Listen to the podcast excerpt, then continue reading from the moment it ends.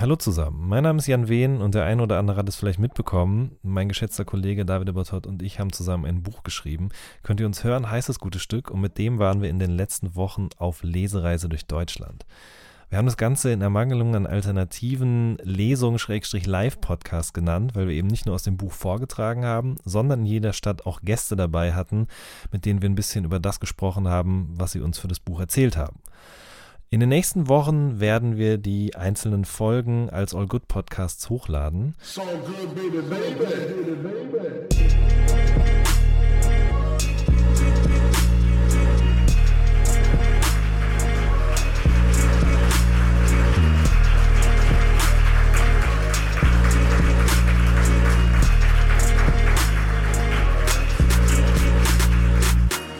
Erste Frage, damit wir das gleich geklärt haben. Wer von euch zwei ist der schönste Mann im Deutschrap? Max natürlich. Wer ist der schönste Rapper? Das stimmt. Okay, Max. Ja, klar, auf jeden Fall. Definierst du dich noch als Rapper? Bist du Rapper? Ja. ja. ah ja, also muss man dann jeden Tag rappen? Ja. Deswegen, also ja. Alle 20 Jahre mal ein Track wäre ja. schon ja. gut. Wann hast du denn das letzte Mal gerappt, bevor wir zurückgehen? Weißt du das noch? Äh, Letztes Jahr hier, äh, 25 Jahre Kolchose im Stadtpalais.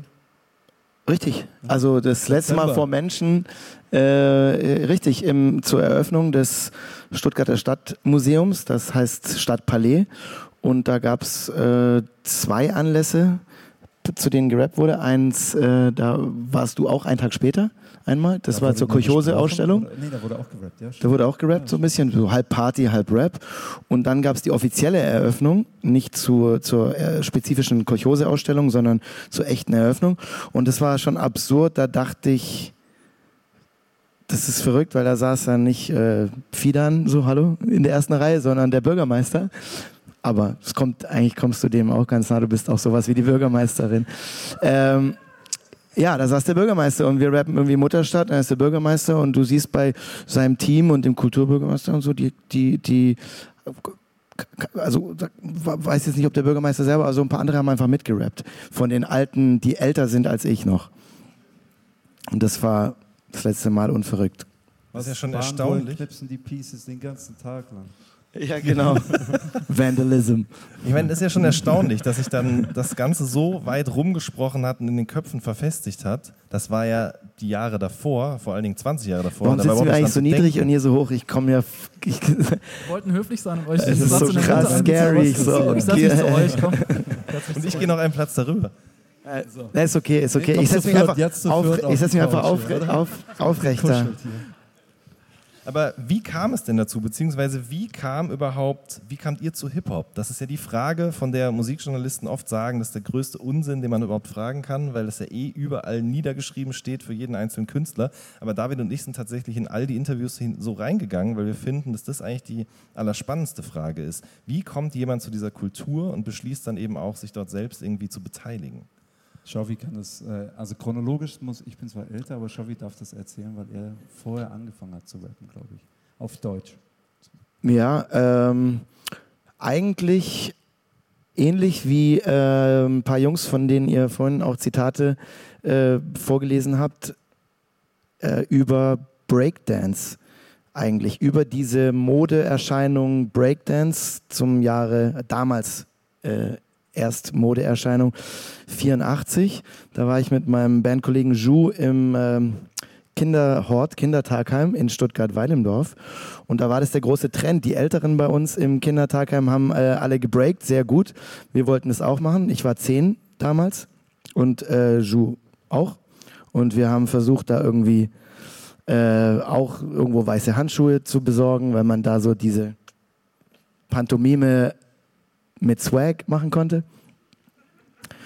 Und ähm, ja, und dann haben wir da fest erst diese Tapes dazu gehört, dann gab es aber auch den Film Wildstyle und dann haben wir gemerkt, hey, da wird auch äh, Graffiti gibt's da, da wird getanzt, da gibt's Breakdance, da gibt's DJs und äh, wir haben da so alles mal ausprobiert über jetzt die Short Version über die nächsten Jahre, haben aber festgestellt, dass wir außer Rap die anderen Sachen nicht so gut können. Ju kann zwar tanzen, Ich nicht, deswegen habe ich aufgelegt, die anderen haben getanzt, deswegen lege ich immer noch auf und die anderen tanzen. Und äh, ja, so ging es los. Ganz am Anfang. Und dann haben wir erst Englisch nachgerappt, wie so viele auch aus meiner Generation, äh, ohne jedes Wort zu verstehen. Wie so die Kids äh, auch so Bad Streets, Bad All Night, Any Nani, so.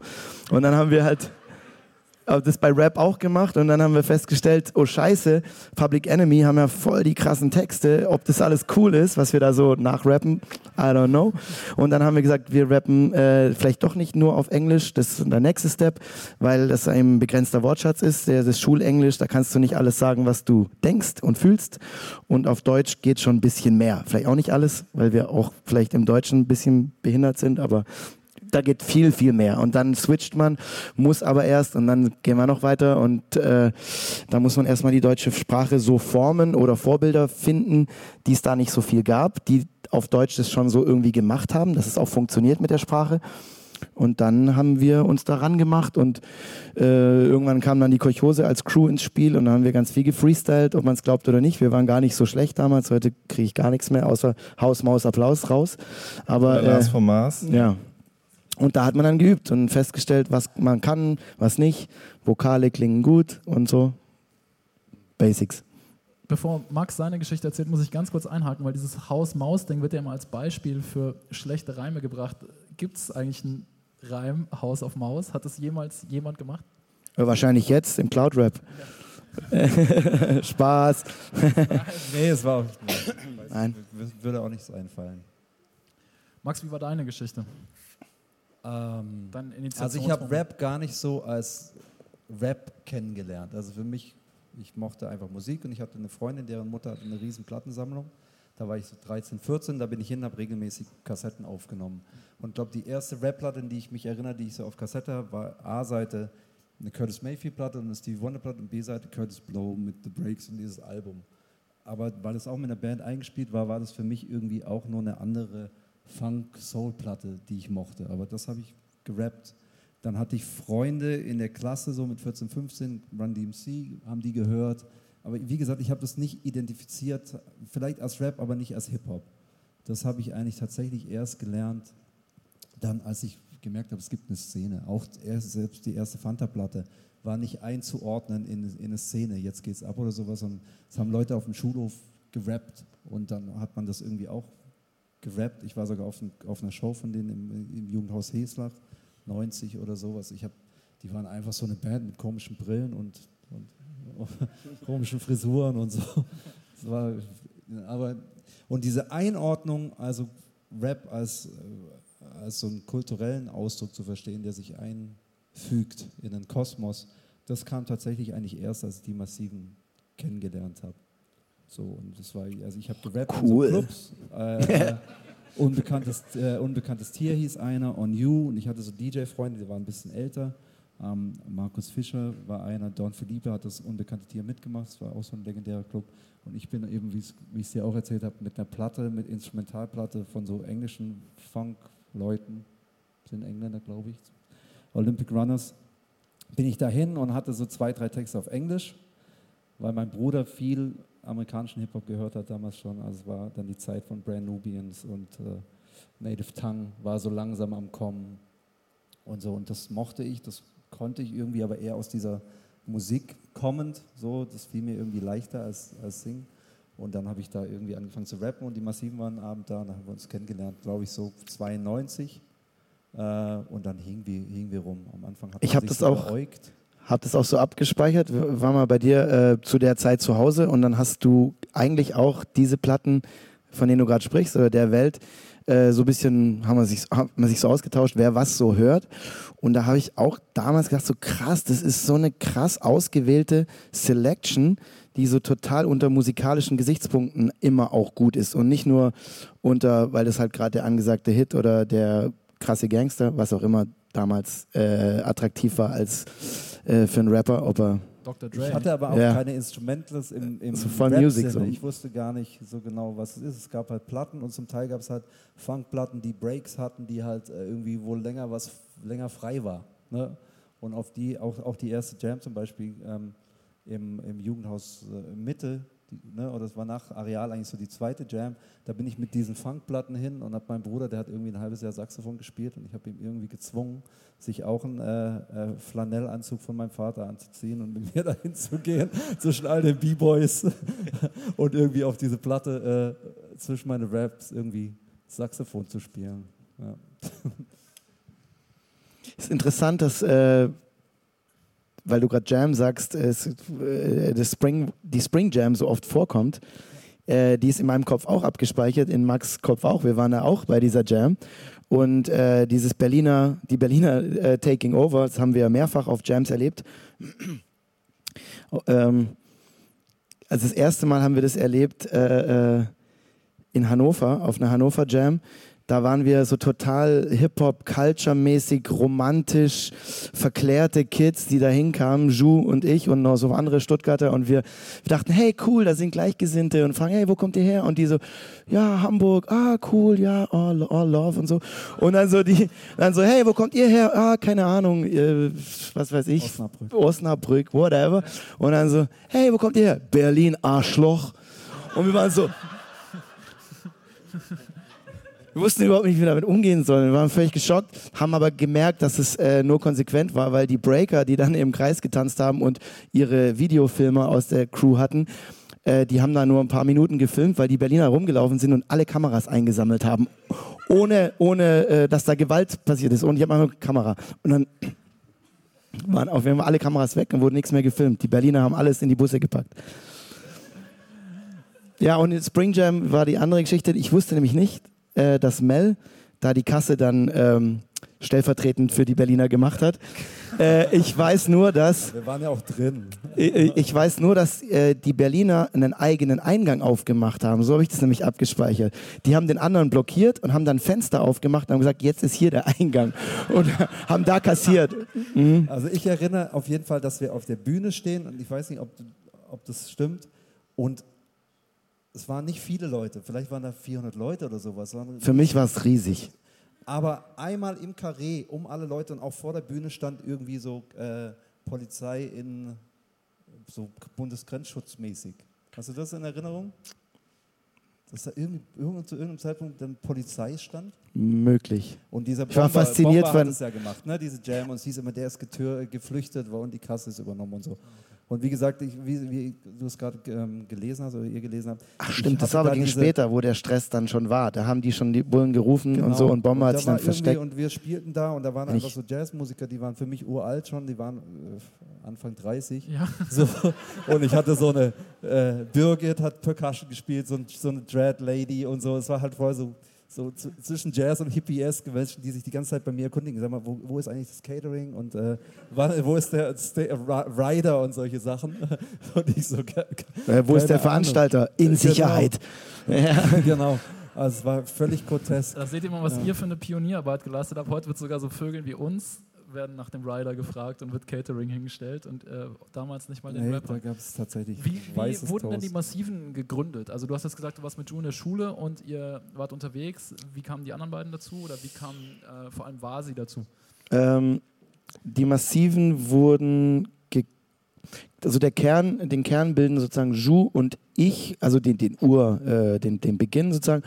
Und dann kam Adone dazu, äh, ein, ein Klassenkamerad von Ju, der auch DJ war, ähm, zu dem Zeitpunkt schon äh, wie ich. Das war sozusagen wieder mein Link zu ihm. Und ähm, äh, der hat sich einen Sampler gekauft, äh, ganz früh. Erst haben wir Tape Loops gemacht so, und dann hat er einen Sampler gekauft und das war total crazy. Und dann haben wir eine Band gegründet, die hieß Ebotonic Tunes, äh, benannt nach äh, einem kleinen Quiz, das auf einer Digital Underground Platte vorne drauf war. Da es war ein Rätsel, äh, what does EP stand for? Ja, äh, Extended Play stand, glaube ich, gar nicht dabei, sondern Erect Penis, Ebotonic Ptume und noch irgendwas. Und wir dachten, Ebotonic Ptume, what the fuck soll das sein? Und das klingt cool. Wir heißen Ebotonic Tunes. Okay, und das war unser Bandname. Und dann haben wir irgendwann gemerkt, hey, wir können nicht einen Bandnamen haben, von dem wir selber nicht mal wissen, was es bedeutet. Also wir müssen das ändern. Aber Tunes ist cool, dann machen wir Töne draus.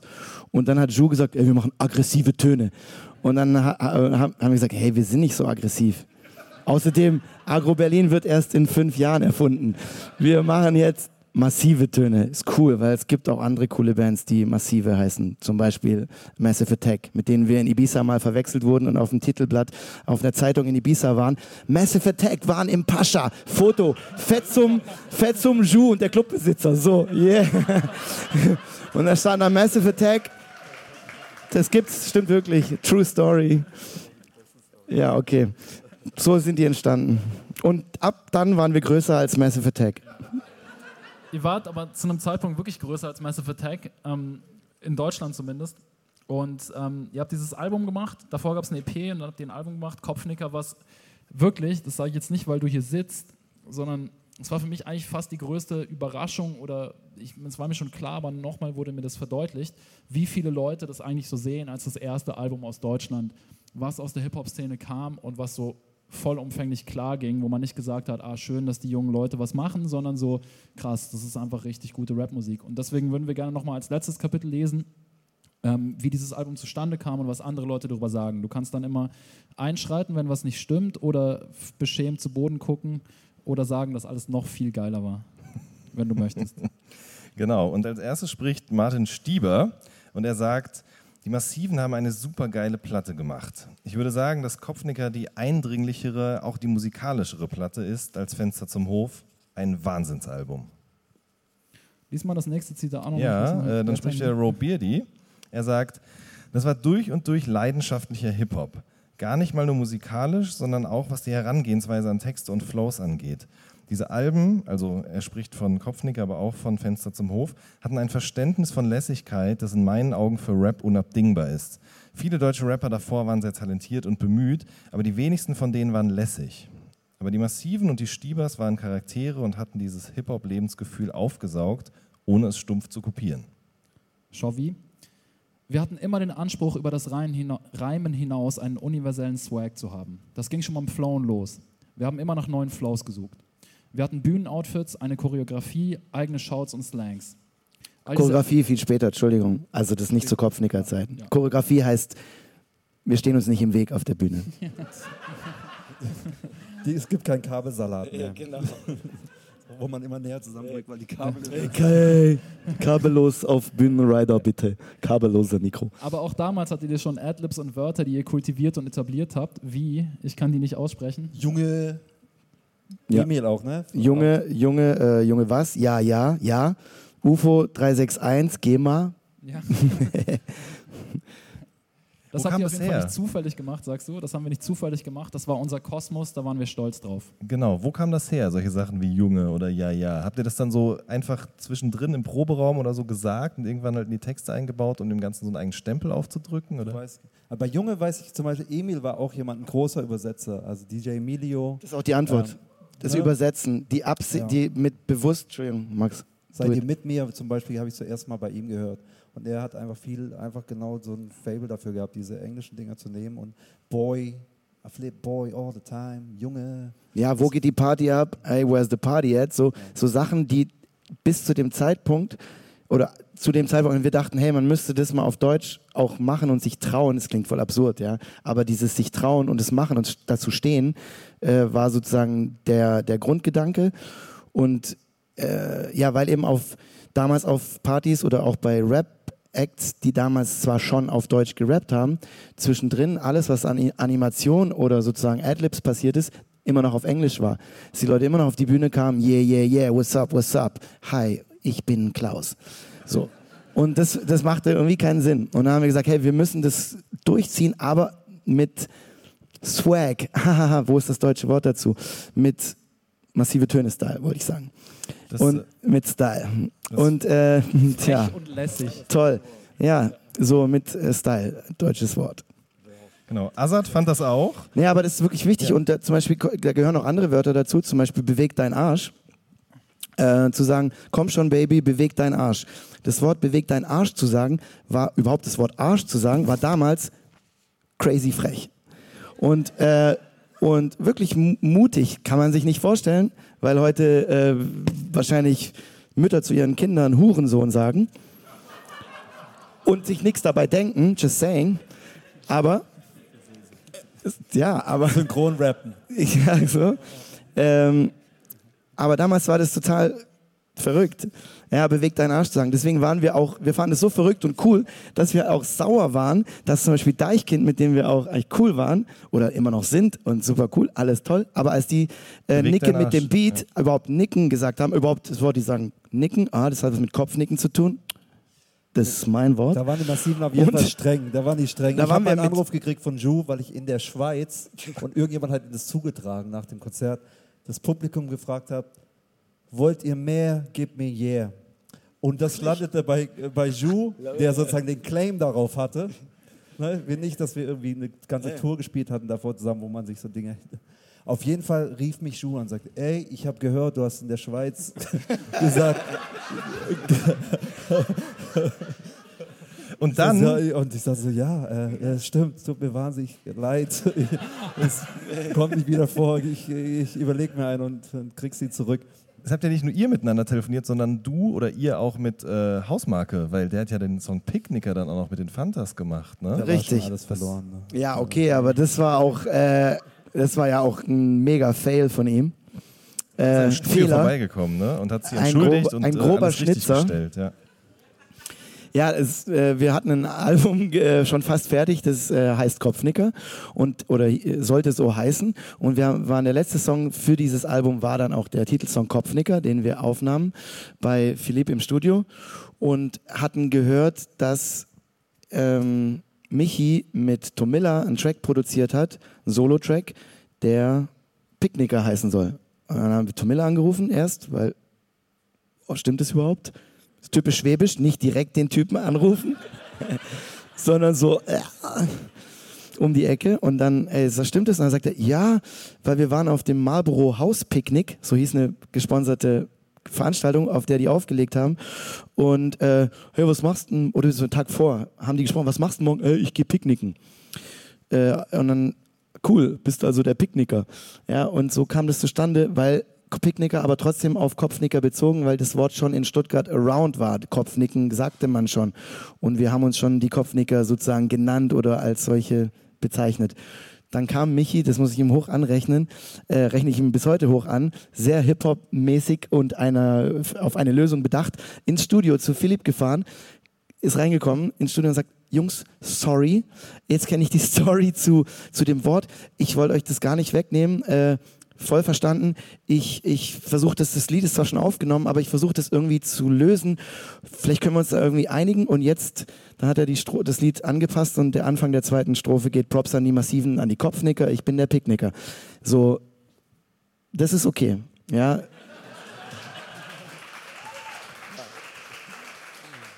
Lass uns gleich noch ein bisschen über das Verhältnis zu den Fantas reden. Ich, nur weil du vorhin Sponsor erwähnt hast. Also Coa Wach ist unser Sponsor.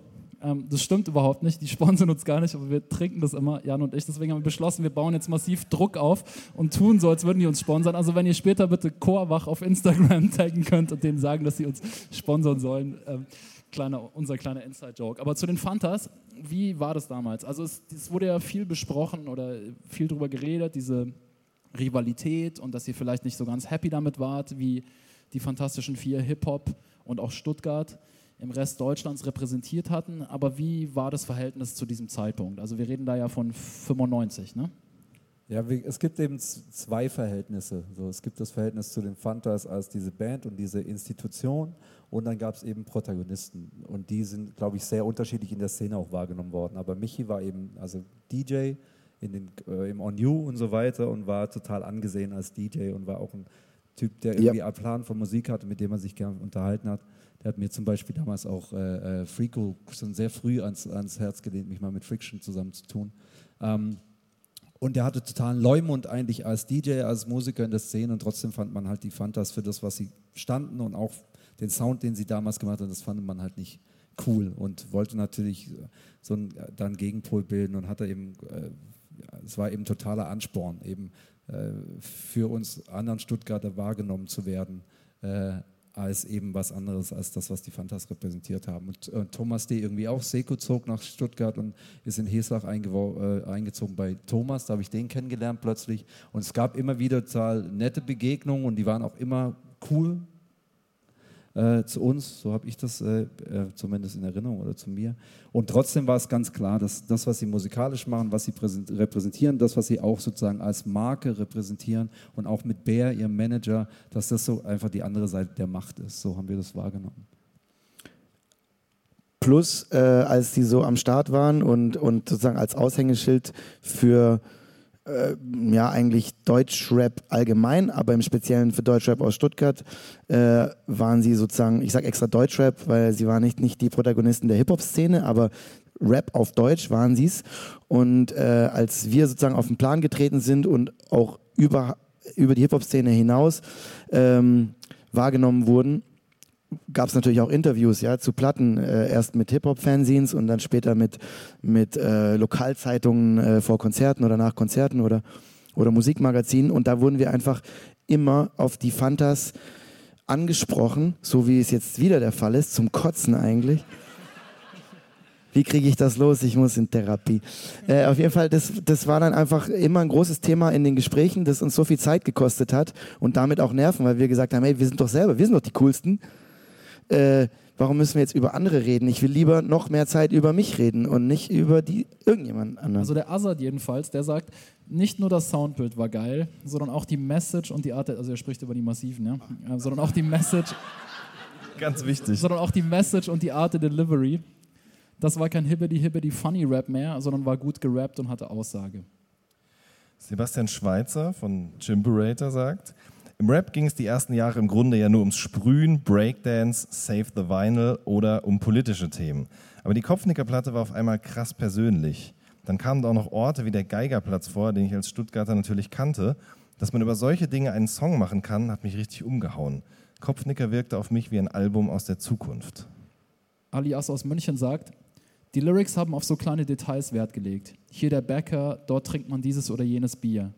Man hatte das Gefühl, man bekommt einen 1 zu 1 Report von dem, was in dieser Stadt abgeht und ist dabei bei dem, was die da gerade erleben. Das fand ich sehr beeindruckend.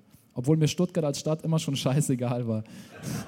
Ja, Sie haben ja keine krassen Stories ausgepackt. Das war eher so ein Mittelstandsgelaber, aber auf eine Weise, dass es sehr besonders war. Dann spricht Cryptic Joe, äh, manchen vielleicht auch als Philipp von Deichkind bekannt, und er sagt, das Album Kopfnicker hat mich davon überzeugt, Rap zum Beruf zu machen. Welche Samples die ausgewählt und wie sie die übersetzt haben, das höre ich heute noch und denke mir, was für eine coole Rap-Platte. Was für ein cooler Typ.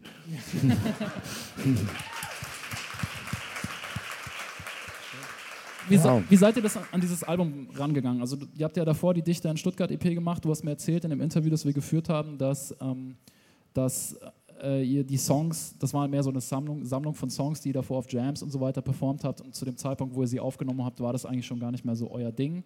Ähm, ich vermute mal, dann hattet ihr diese EP draußen, cool, wir haben was veröffentlicht, guck Mama, I made it, so. Ähm, und dann kann man mit quasi weißem Papier ans Album gehen. Wie seid ihr da rangegangen? Habt ihr bewusst ein Album geplant oder habt ihr einfach weiter Songs gemacht und dann hat sich so dieses Konzept oder dieses, diese Gesamtheit herausgeschält? Ähm, einen bewussten Plan gab es nicht. Es ist auch kein, kein Konzeptalbum. Ich habe vorhin im Buch kurz quer gelesen, äh, dass Vasi gesagt hat, dass er schon ein Album äh, beatwise im Kopf hatte, äh, das man durchhören kann. Äh, das kann ich insofern bestätigen, dass wir natürlich Songs machen wollten, die man, äh, die man sich auch anhören kann und die nicht nur als Live-Tool auf einer Jam funktionieren. Wie bewusst oder wie unbewusst das passiert ist, sozusagen, weiß ich nicht.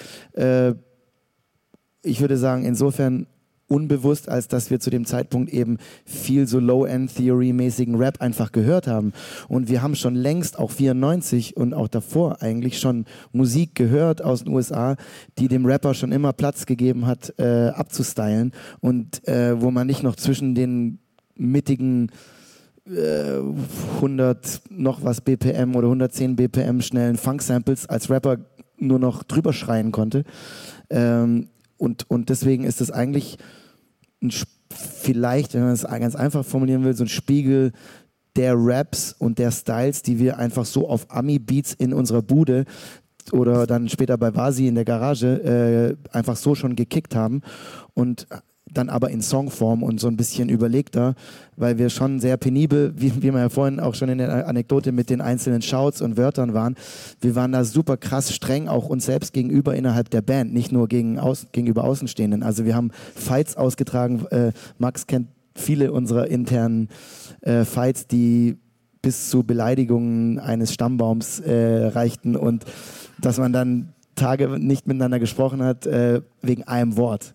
Weil einer sagt, das Wort ist unstylisch und einer sagt, das ist super cool oder es wird mal cool. So, und es war ähm, schon dann ausgefuchst, aber soundwise war das einfach ein Spiegel ich, unserer Zeit. Also ich mit meinem Blick drauf, auch in die Zeit, finde ich es eine sehr homogene Platte, auch weil sie eben einer Produktionsweise unterliegt. Und es war schon sehr besonders. Und äh, Vasi hat ja relativ kurz vor dieser Platte eigentlich angefangen, auch Produzent zu sein. Also er war Tänzer und hat irgendwie gemalt und dann wurde er Rapper und dann irgendwie hat er sich als Produzent eigentlich erfunden mit dieser Platte und hat eine SP gekauft und hat sich, glaube ich, einen Stapel Mancini-Soundtracks gekauft. Ich glaube, 80 Prozent dieser Platte ist irgendwie Henry Mancini. Ja. So, und deshalb war das eben sind, eine. Nee, nee, wir sind schon verklagt worden, kein nee, Problem. War das eben eine Quelle, ich glaube, eine musikalische Vorliebe gab, eine Quelle und eine Produktionsweise, ist das Album auf eine äh, eben sehr äh, ähm, spezielle Weise homogen geworden und es wird eben auch so als Album wahrgenommen. Ich glaube, thematisch ist es sehr vielfältig. Jeder hat seinen Solo-Track gehabt, äh, da er eben auch diese persönliche Platte, die man so gehört hat, äh, du mit deinem äh, war sie mit nichts nutzt. Jurasta Park, wo jeder so einen Charakter darstellen konnte und, und dann diese Posse-Track-Sachen, aber sie war eben total homogen produziert und ähm, das war eben auch, glaube ich, sehr besonders für die Zeit. Wir hatten viel Zeit auch zum Reflektieren, äh, zum Musik hören. Das ist, die Platte ist über einen längeren Zeitraum entstanden.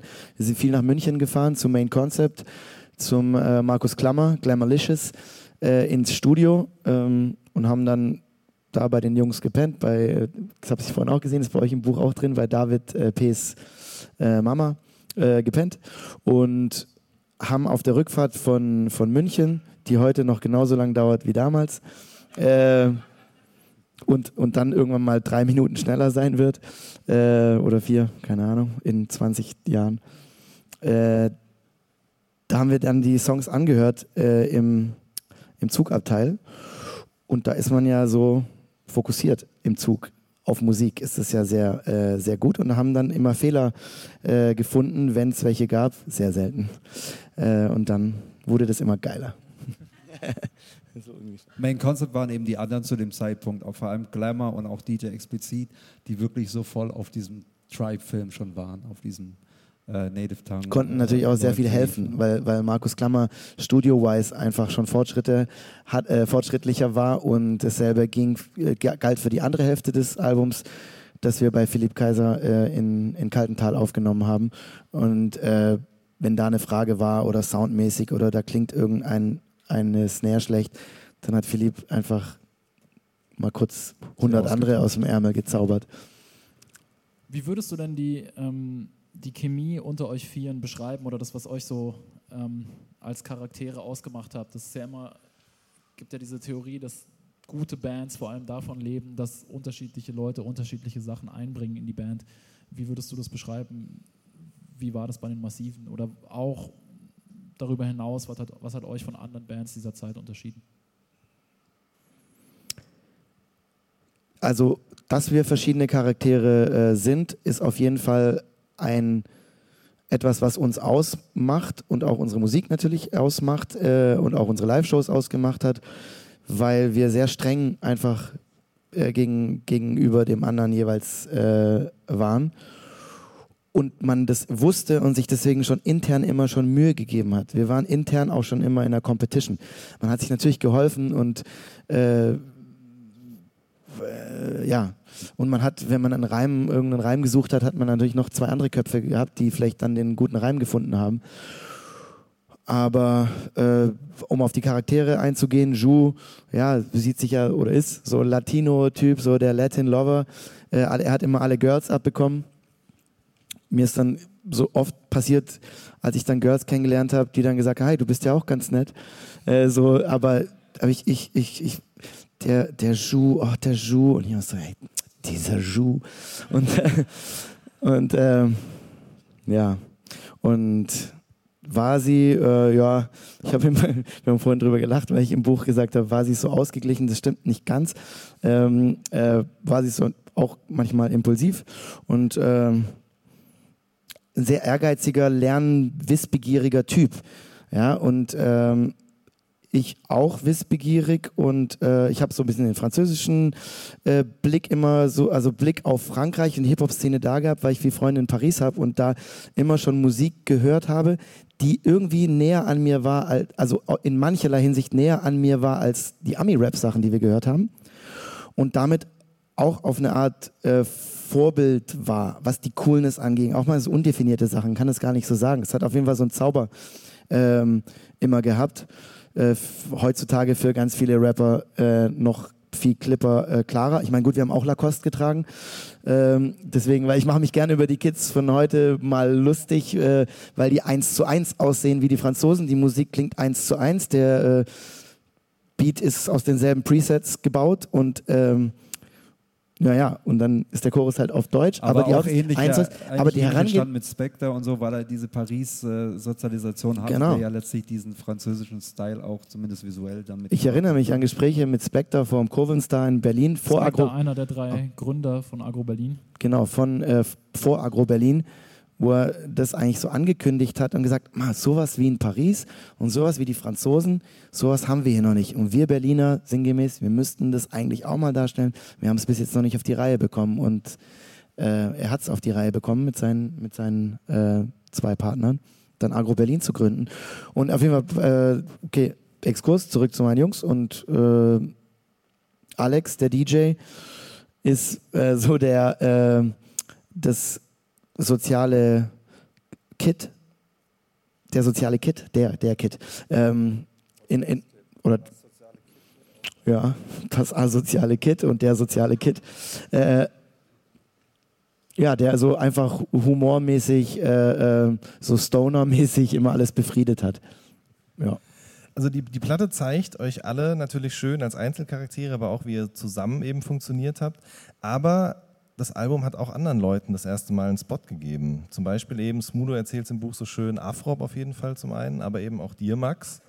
Ähm, wie hat sich das angefühlt, mit auf dieser Platte zu sein? Ist es einfach so passiert oder war man schon so, okay, da gucken jetzt Leute drauf und das könnte, da könnte was mit passieren?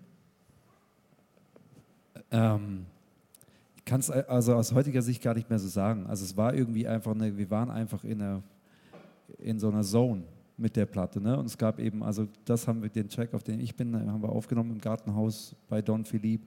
Und äh, es war, hat sich irgendwie sehr äh, äh, natürlich entwickelt, dass wir da irgendwie eben als Crew, dass es irgendwie diesen Kolchose-Moment auch geben muss auf der Platte oder geben soll. Und äh, aus heutiger Sicht ist es natürlich total äh, toll, auf dieser Platte drauf zu sein und irgendwie in dieser Zeit auch da gewesen zu sein und das so hautnah zu erleben und irgendwie ein Teil dieser kleiner Teil dieser Posse gewesen zu sein.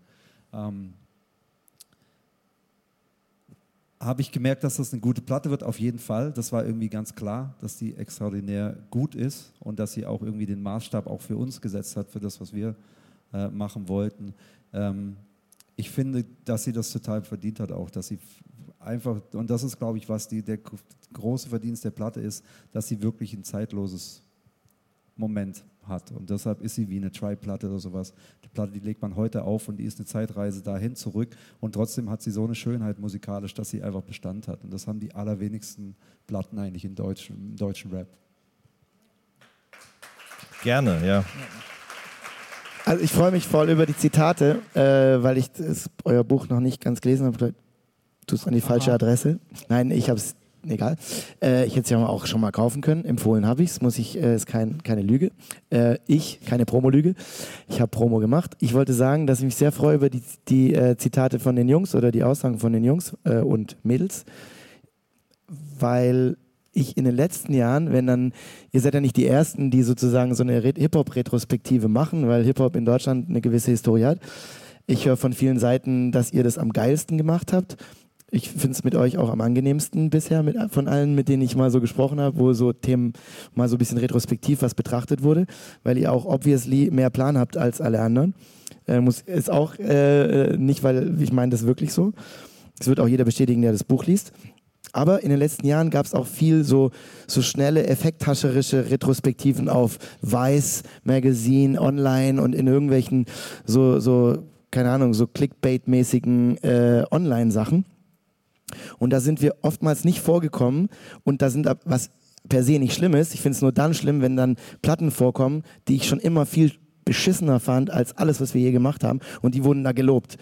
Warum? Weil diese Penner Videos hatten und man die einfach auch darstellen konnte. Und wir hatten zu Kopfnicker kein einziges Video und auch keine einzige Single. Das muss man auch wissen. Es gab keine Promo zu dem Album, keine Single-Auskopplung, keine, keine Maxi-Single oder sowas dergleichen. Das heißt, die ist sozusagen unter marketingtechnischen Gründen total unhandlich dieses Formats. Einfach nur ein Album, das wir über eine lange Zeit live gespielt haben und sich langsam rumgesprochen hat und dann über die Zeit damals, die, die äh, zwei, drei, zwei, drei Jahre nach Release, sich unheimlich viel verkauft hat. Ähm, aber so, äh, wie gesagt, ohne, ohne Promo. Und deswegen freue ich mich, dass die äh, vielen Leuten so in Erinnerung äh, scheinbar geblieben ist. Ich glaube, Danke das ist etwas, dafür. was äh, mit dem Album von dir, Max, und deiner Band Freundeskreis sich dann geändert hat. Bevor wir darüber sprechen, ich habe gerade auf die Uhr geschaut und wir verquatschen uns hier aufs Wunderschönste überhaupt. Aber wir machen jetzt erstmal eine kurze Pause, würde ich sagen. Zehn ähm, Minuten. Ganz genau. Ihr könnt was trinken, eine rauchen und dann treffen wir uns wieder hier und sprechen noch ein bisschen über Freundeskreis. Und Dexter kommt ja auch noch. Yeah.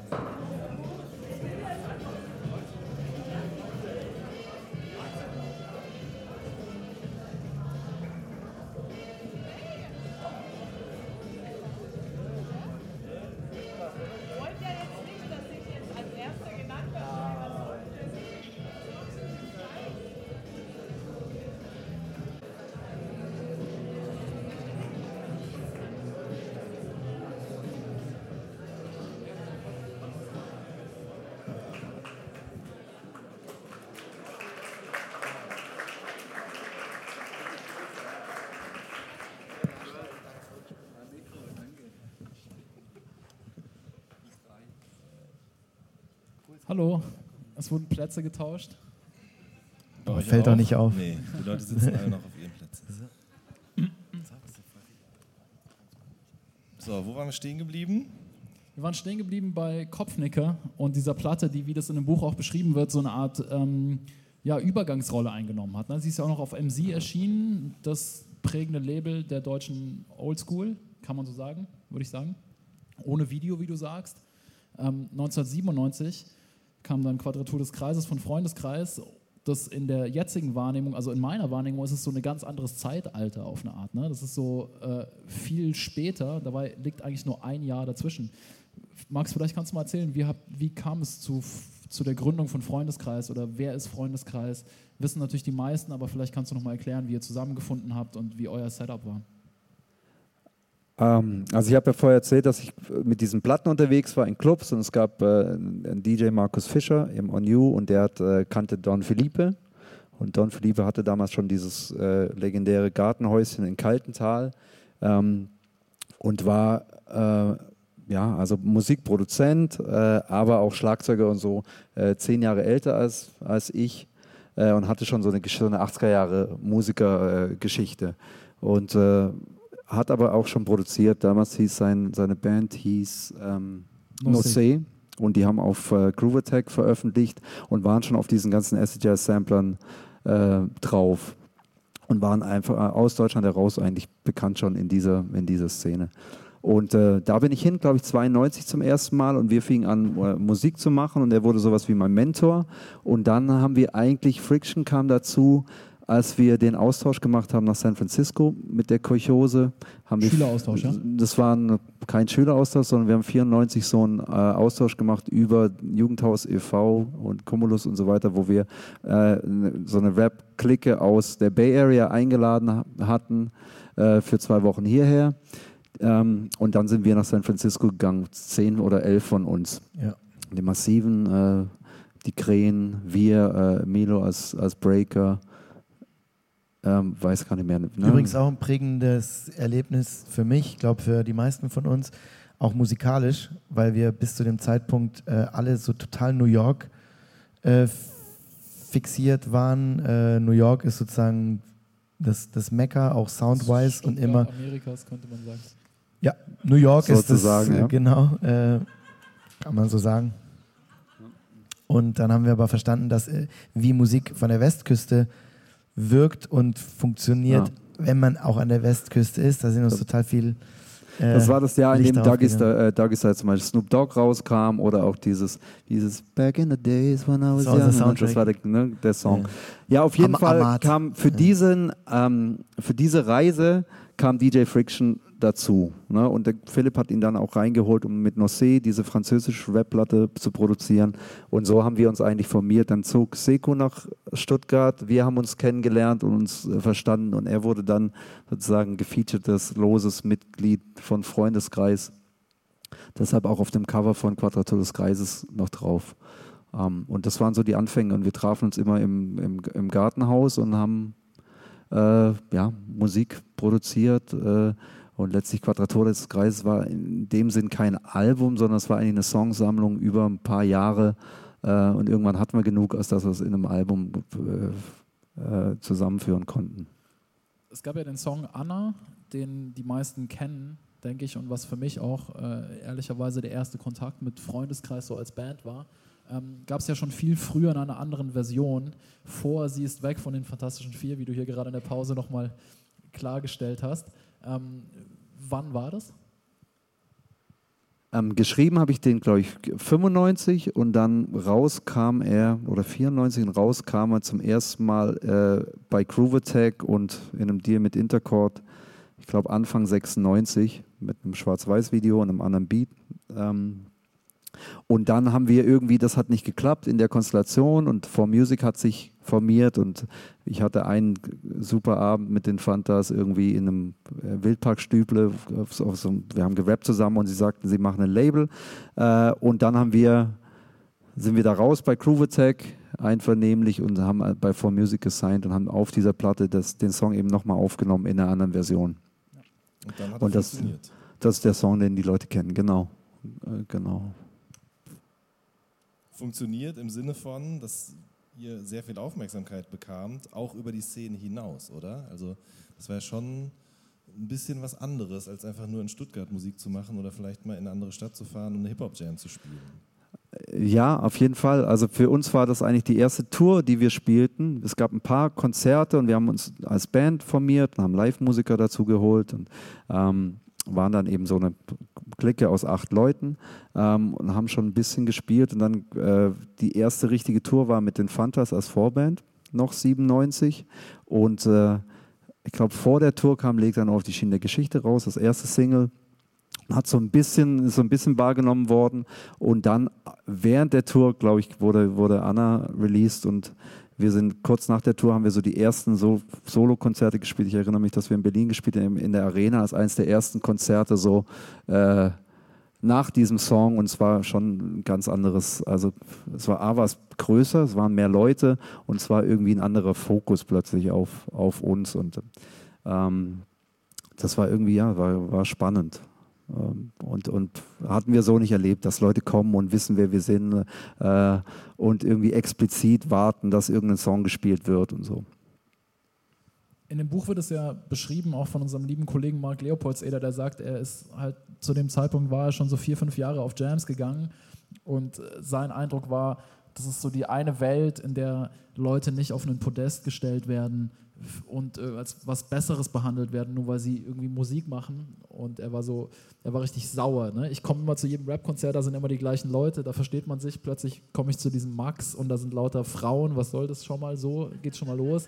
Damals sehr verstörend, aber halt auch so einfach lauter Leute, die er nicht, in, die er nicht kannte aus der Hip-Hop-Welt, nämlich Leute, die genau das machen, was du gerade beschrieben hast. Ne? Also auf einen bestimmten Song warten, äh, wissen, wer man ist. Es geht nicht mehr darum, dass eine Szene und der eine ist mehr oder weniger, oder der oder die eine ist mehr oder weniger zufällig auf der Bühne, sondern es gibt ein ganz klares Gefälle. Wie hast du das als derjenige, der auch noch als Rapper und Musiker äh, automatisch äh, als Rapper und Frontmann automatisch im Also, Fokus stand? Wie hast du das erlebt?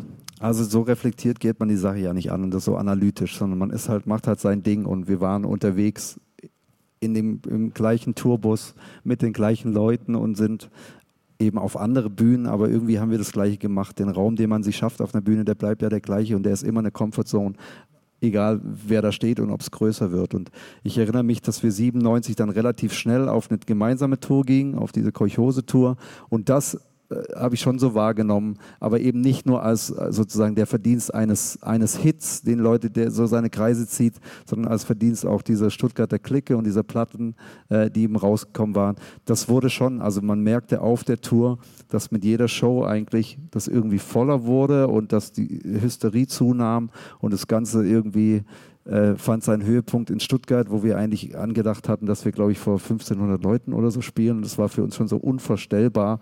Und dann Da mussten wir umbuchen irgendwie in die Messe und es waren 8000 da. Und ich glaube, da haben schon wir alle begriffen und es war, glaube ich, so ein kollektives Begreifen und gar nicht so sehr, ach, Max hat verstanden, dass Anna ein Hit war, sondern wir als Clique haben verstanden, dass da was ganz Spezifisches war jetzt mein Gefühl. Oder ich hatte kein Gefühl dazu. Für mich war das klar, ich komme irgendwo hin und wir spielen da und es sind Leute da und das war irgendwie auch klar, dass wir den Song haben und die Band haben. Es war zum Beispiel auch so, wer spielt wann. Es war jetzt nicht so, ach, die haben den Hit, die spielen zum Schluss, sondern es war schon eine dramaturgische Sache. Auch wir haben die Band und wir machen nachher den Posse-Track hinten mit der Band und die Breaker kommen auf die Bühne. Also ich habe nie das so als exponiert verstanden für mich. Es gibt den Song und deshalb müssen die ins Spotlight und wird dieser eine Typ aufs Podest gestellt, anders als die anderen, sondern es war irgendwie, hat es sich ergeben au- aus dem, aus einem, keine Ahnung, dramaturgischen Moment oder so. So, wie war es wirklich? Äh, nein, nein, nein, nein, nein, es, es, es stimmt ähm, alles, beziehungsweise es stimmt alles und, und was, was Max sagt. Ähm, natürlich war ein unheimlich großer Anteil der Leute, die auf die Tour kamen, da, weil Max zu dem Zeitpunkt ähm, schon ein bisschen rausgelöst aus diesem Hip-Hop-Szene, äh, aus diesem Kosmos, äh, ein exponierter Star dann war durch Anna und so ein Posterboy, der, so ein Rap-Posterboy, der so einen soften, schönen, eingängigen, äh, stimmt doch, Soulful würde ich das nennen. Soulful, sorry, ich habe versucht. Ja, aber ja, auf jeden Seelenvoll. Fall. Ja, ja, äh, na, ja, Fall, ja. ja. Äh, Song hatte eben Max. Trau dich. Nein, und der, der, das war ja schon Magic, ja, diese Tour. Gar keine Frage. Die, ist, die war total unwirklich in, in so vielerlei Hinsicht. Führt zu weit, darüber könnte man lange sprechen, weil die hat genau nämlich diese zwei Welten, in Anführungsstrichen, wenn man jetzt die Leute als eine andere Welt bezeichnet, die nach, noch dazu kamen über den Hit, den Max natürlich unbestrittenerweise hat und auch verdienterweise hat, damit es nicht falsch verstanden wird. Äh, gut. Äh, äh, zusammengeführt mit den Leuten, die sozusagen über unsere, unser aller, äh, die Breaker, wir, Max, äh, auch schon aus der Hip-Hop-Szene an Leute, die wir da schon hatten und uns auch in Anführungsstrichen erspielt hatten, den Fame, den wir über Kopfnicker hatten zu dem Zeitpunkt. Das alles in Kombination hat so eine hat so eine krasse Mischung auch an Leuten zusammengebracht, weil dann hat sich das vermischt, sozusagen Hip-Hop-Szene und Leute, die einfach gesagt haben, hey, das ist geile Musik. Ich habe keine Ahnung von Graffiti, wie schreibt man das, mit wie viel F, keine Ahnung. Da gehe ich mal hin. Ja, Ja, eigentlich sind es ja eher die T, wo ich mich immer frage, wie viel es jetzt Ja, sind, genau. ne? Aber ja. denkt man. Was aber jetzt mal losgelöst von Anna und von dir als Figur, was für mich als damals 16-Jährigen stark herausgestochen hat, ähm, war zum einen diese Musikalität. Ich konnte das nicht wirklich zuordnen, aber du hast ja gerade erwähnt, dass auch Philippe einfach halt schon ne, seit vielen, vielen Jahren Musik gemacht hat und aus, das gab es ja eigentlich nicht ansonsten in Deutschland. Da hatte ja keine der relevanten Hip-Hop-Bands hatte ja so einen Musiker in ihren Reihen. Das war ja eigentlich nicht existent. Und zum anderen natürlich auch das Textliche. Also du hast gerade Leg dein Ohr auf die Schiene der Geschichte erwähnt, ähm, wo du viele Sachen ansprichst, die nicht mal im Geschichtsunterricht besprochen wurden und so eine Tiefe hatten, die man da nicht kannte. War das für dich völlig normal, so einen Text zu schreiben? Oder war das auch ein bewusstes Zeichen zu sagen, wir kommen mit diesem Song raus, um irgendwie klarzustellen, was hier Phase ist? Also ich glaube, wenn ich jetzt drüber nachdenke, und das ist das erste Mal, dass ich das denke, ähm, ohne Nichtsnutz hätte es Leg dann auf die Schiene der Geschichte nicht gegeben, weil es eben schon, und das hat Vasi irgendwie und du auch mit deinem Solo-Track, es war schon klar, dass dass man sich traut, auf Songs auch sich zu verhandeln. Und dass es eben nicht nur Representen und äh, Rap-immanente Themen gibt, sondern dass man sich irgendwie äh, mitverhandelt und in Bezug setzt. Und ähm, ich hatte eben, das war so ein Ansatz für den Song. Und der andere war, dass ich eben, äh, ja, also politischen Background hatte und das eine Welt war, die mich interessiert hat und die mich befasst hat. Und äh, in der Zeit vor allem gab es viele Themen, die halt auch gebrannt haben.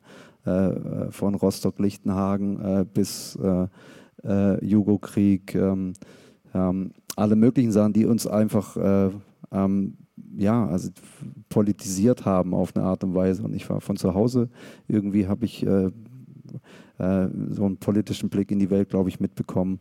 Und das war eben, ich habe mich da, ja, habe mich da einfach probiert zu repräsentieren auf eine Art und Weise, äh, wie ich eben dachte, es kommt mir am nächsten. Und ich hatte diesen Anspruch, weil ich eben äh, sehr viel Reggae gehört hatte und Leute wie Curtis Mayfield und auch Stevie, die immer, oder Nina Simone, die immer sich auch sozusagen in einen, in einen politischen Kontext mit verortet haben, dass das für mich total zusammenkam. Irgendwie so ein gesungener Hook, so eine Soulfulness und irgendwie was erzählen, was irgendwie den Blick über den Tellerrand hebt.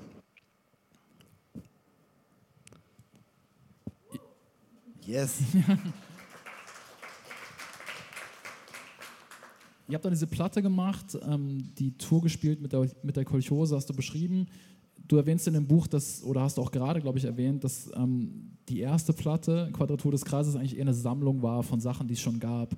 Ähm, dann habt ihr relativ bald, zwei Jahre später, Esperanto gemacht als zweite Platte. Wie seid ihr da rangegangen? Was war da die Idee? Das hört man ja immer wieder von Bands im Rap-Kontext im Speziellen. Die erste Platte kommt halt irgendwie so, ne? ist oft irgendwie kumuliertes Material aus vielen Jahren und die zweite Platte ist eigentlich die erste, an die man bewusst rangeht und sagt, wir müssen jetzt oder wir müssen, wir können, wir wollen ein zweites Album machen. Was war die Idee von Esperanto? Was war der Mindset? Vor welchem Hintergrund habt ihr das gemacht?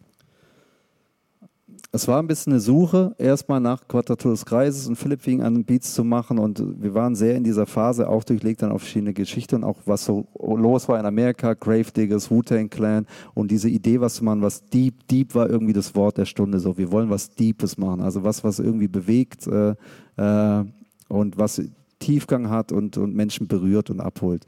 So, und Philipp hat Beats gemacht, die waren viel zu deep, um irgendwas drauf zu schreiben. So ein halbes Jahr. Ich, ich bin weggefahren, habe irgendwie probiert, was zu machen und es war so abgründig, dass ich irgendwie, ich, ich konnte ihm da nicht folgen.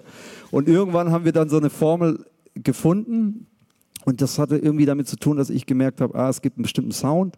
Äh, sehr, also Buena Vista kam, war so langsam am, am Köcheln. Ich habe irgendwie über meinen Vater viel so Baden-Paul und brasilianische Sachen gehört und habe gemerkt, okay, diese Gitarren, da kann ich was mit anfangen. Auch wenn der Vorhang fällt, hatten wir das schon mal angedeutet, dass das funktionieren könnte.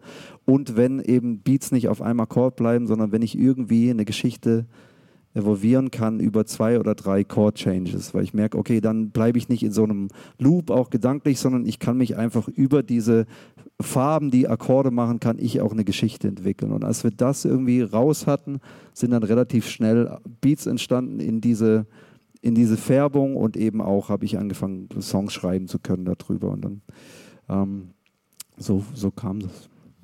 Im Buch gibt es ein Kapitel, wir haben das, ich weiß gar nicht, ob es im Buch noch so heißt oder ob es so ein Arbeitstitel war, Summer of 99. Ne? Also ihr habt ja auch eine Platte gemacht, die ja um den Dreh rum rauskam. Grundsätzlich... Ja, kam auch raus. Ähm, die war Teil dieser von Eisi in dem Buch beschriebenen legendären Woche mit vier genau. Deutsch-Rap-Alben in den Top Ten und zwar ohne Fantas, ohne auch diese ganzen komischen Kommerzsachen, die es da gab, Nana und so weiter. Also vier Alben aus der Szene in den Top 10. Ich glaube sogar sieben in den Top 20, weil Rolle mit Hip Hop ist äh, auch dabei war und noch irgendwas, ne? Das war Genau, wie fühlte sich das an, dass das Ding auf einmal so riesengroß war, so erfolgreich und dann auch noch von den Leuten, die sozusagen aus der Szene entwachsen waren und eben nicht, wie David gerade gesagt hat, von den Leuten, die man immer schon kritisch beäugt hatte?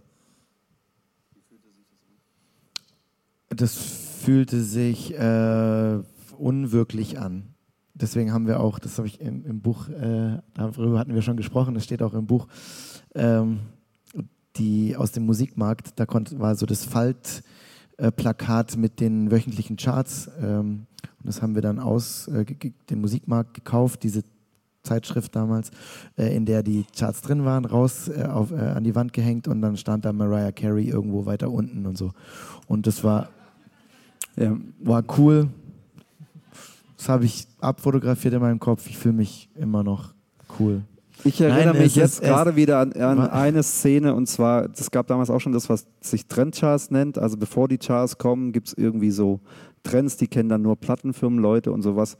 Und wir haben geprobt, hier irgendwo auch, ich weiß gar nicht mehr, für die, für die Tour 99 und Gönne, unser damaliger Manager, kam rein und sagt, ihr seid eins in den Trendcharts. Die Platte ist dann, glaube ich, auf vier rein oder sowas. Das heißt aber nur, am Wochenende haben einfach viele Kids dann diese Platte gekauft. Und das war irgendwie, also strange. Wir haben uns gefreut, aber es war total surreal. Natürlich, okay, eins, was, was heißt das? So. Ähm, aber zu sehen, dass wir sozusagen als Clique und wir haben ja in unseren Covers, obwohl wir nicht bei den gleichen Plattenfirmen waren, in den Platten haben wir sowohl die Tomilla-Platte als auch die Massive und vice versa haben wir unsere Platten abgedruckt und es war schon so ein kollektives Gefühl auch. Also wir als Szene, wir als Stuttgarter, aber auch mit den Beginnern und so weiter. Ähm, äh, da geht jetzt, da geht jetzt was und, und es waren auch, äh, ich weiß, war Dende auch bei, weiß ich gar nicht, mit 1-2. Dende war auch, Genau. war auch Teil Es waren schon. Sachen, die man auch irgendwie, es waren die Leute, die man am meisten mochte, irgendwie, komischerweise, dann alle auf einen Schlag und es waren auch Platten, von denen wir dachten, so, das ist alles, äh, äh, also gutes Zeug und äh, das hat irgendwie, fanden wir schon, dass es das verdient hat. auf jeden Fall so ein das Chart-Movement. Auf jeden Fall haben wir da äh, etwas geschafft, was bis dahin, Max hat es gerade gesagt, noch keiner gemacht hat und was auch bei den Plattenfirmen auf Unverständnis erst stieß und äh, was wir durchsetzen könnten, dass wir konzernübergreifend sozusagen Platten bewerben konnten von Freunden. Und das hatten wir bei Wu-Tang gesehen, ne? weil Genau. Wu-Tang es ja geschafft haben, sozusagen, ne, die, ich weiß nicht, wo Wu-Tang gesigned war, aber all die Soloalben waren bei anderen Majors gesigned und wir fanden das natürlich irgendwie super und äh, äh, die, die Majors ausgetrickst und dachten, das machen wir jetzt auch. Ne? Es hat auch funktioniert. Ich habe das alles gekauft. Ne? Also Cool. Hast du auch den Karton ausgefüllt, also das Kärtchen? Von, äh, da konntest du deinen Namen, war beigelegt, glaube ich, bei den meisten, dann konntest du, ähm, naja, War das so Schulz News Ritter? War das abonnieren. eure Idee? Das ist sozusagen das, der Instagram, sozusagen 0,1. Ja, ich, ich erinnere mich vage. Ich habe auf jeden Fall so einen Schulz-Ritter-Katalog Den meine ich. Ach, Den- meinst das du? ja, ist Schulz-Ritter, Ja, ja. okay. Und Schulz-Ritter. Dann habe ich mir ein Kolchose, Schlüsselband und ein T-Shirt auch bestellt. Geil. Da bist du bei noch, Schauwi gelandet. Ja, danke, du hast. Ich überprüfe da mal, ob deine Adresse Ja. so. Ich Ja. bin in die Schule gegangen und dann hat mein Deutschlehrer mich gefragt, ob ich denn eigentlich wüsste, was eine Kolchose ist. Wusste ich natürlich nicht. Aber dann haben wir eine ganze Stunde lang darüber gesprochen und er hat uns das allen erklärt. So, und äh, so ähnlich wie auch mit deiner Line, das habe ich neulich schon irgendwo erzählt, mit der Kirsche und der Osmose. Ne? Auch keine Ahnung, was es ist. Ich weiß es leider heute auch nicht mehr. David Die weiß es Fusion durch eine semipermeable Membran. Ganz mir genau, aber ich Das hab ist auf jeden Fall- Das Einzige, Applaus was ich bitte. habe. Ja, der Witz ist, es ist die Wow. Zeit, also das wusste ich tatsächlich, das ist glaube ich das Einzige in Biologie, was ich verstanden habe jemals. Aber es gibt nicht wahnsinnig viele Reime auf Kolchose, deshalb man musste da irgendwann landen und wenn man es nicht wusste, hat man es halt nachgeschlagen. So, ne? Heute nennt man das Wikipedia-Rap.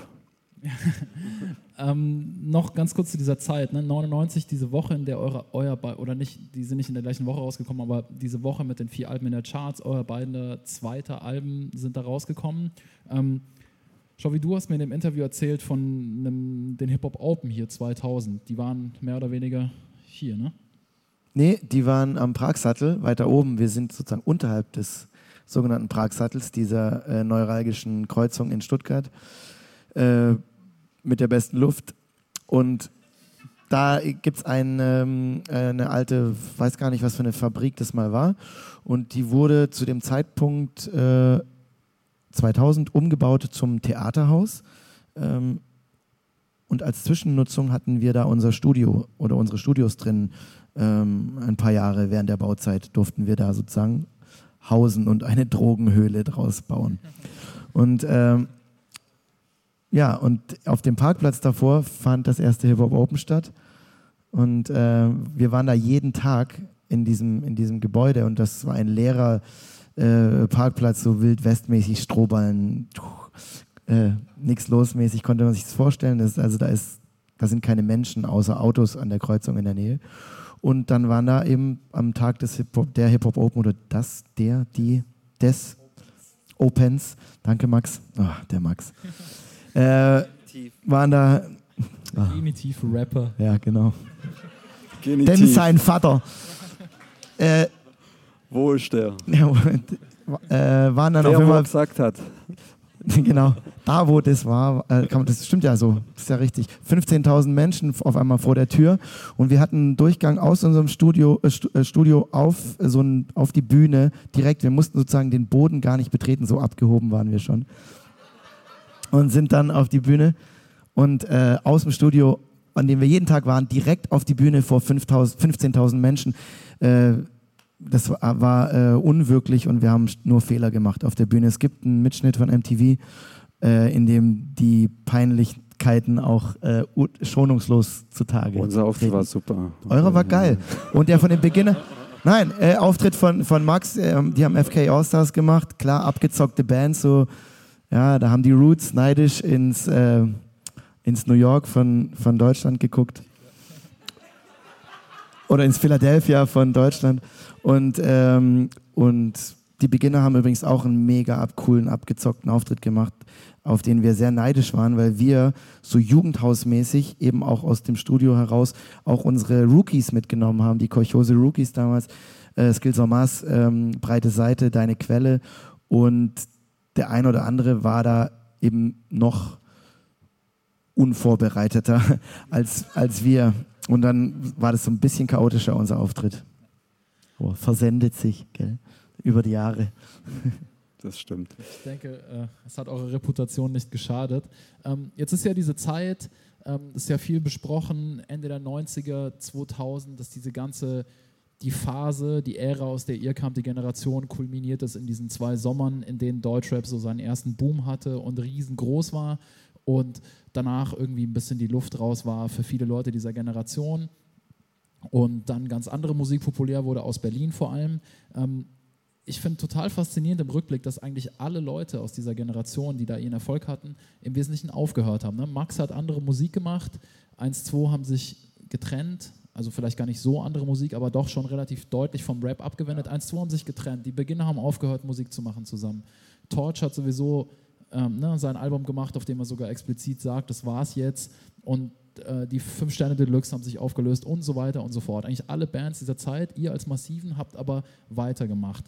Weißt du warum oder ähm, weißt du, ob das, um, also umgekehrt gefragt, warum habt ihr eigentlich weitergemacht? Äh, so meine ich das nicht. Ähm, stand es auch zur Debatte, dass ihr sagt, nee, das hast du genau richtig betont. Ich habe mir die, die Frage auch schon, ich habe hab mir das, hab mich das auch schon gefragt.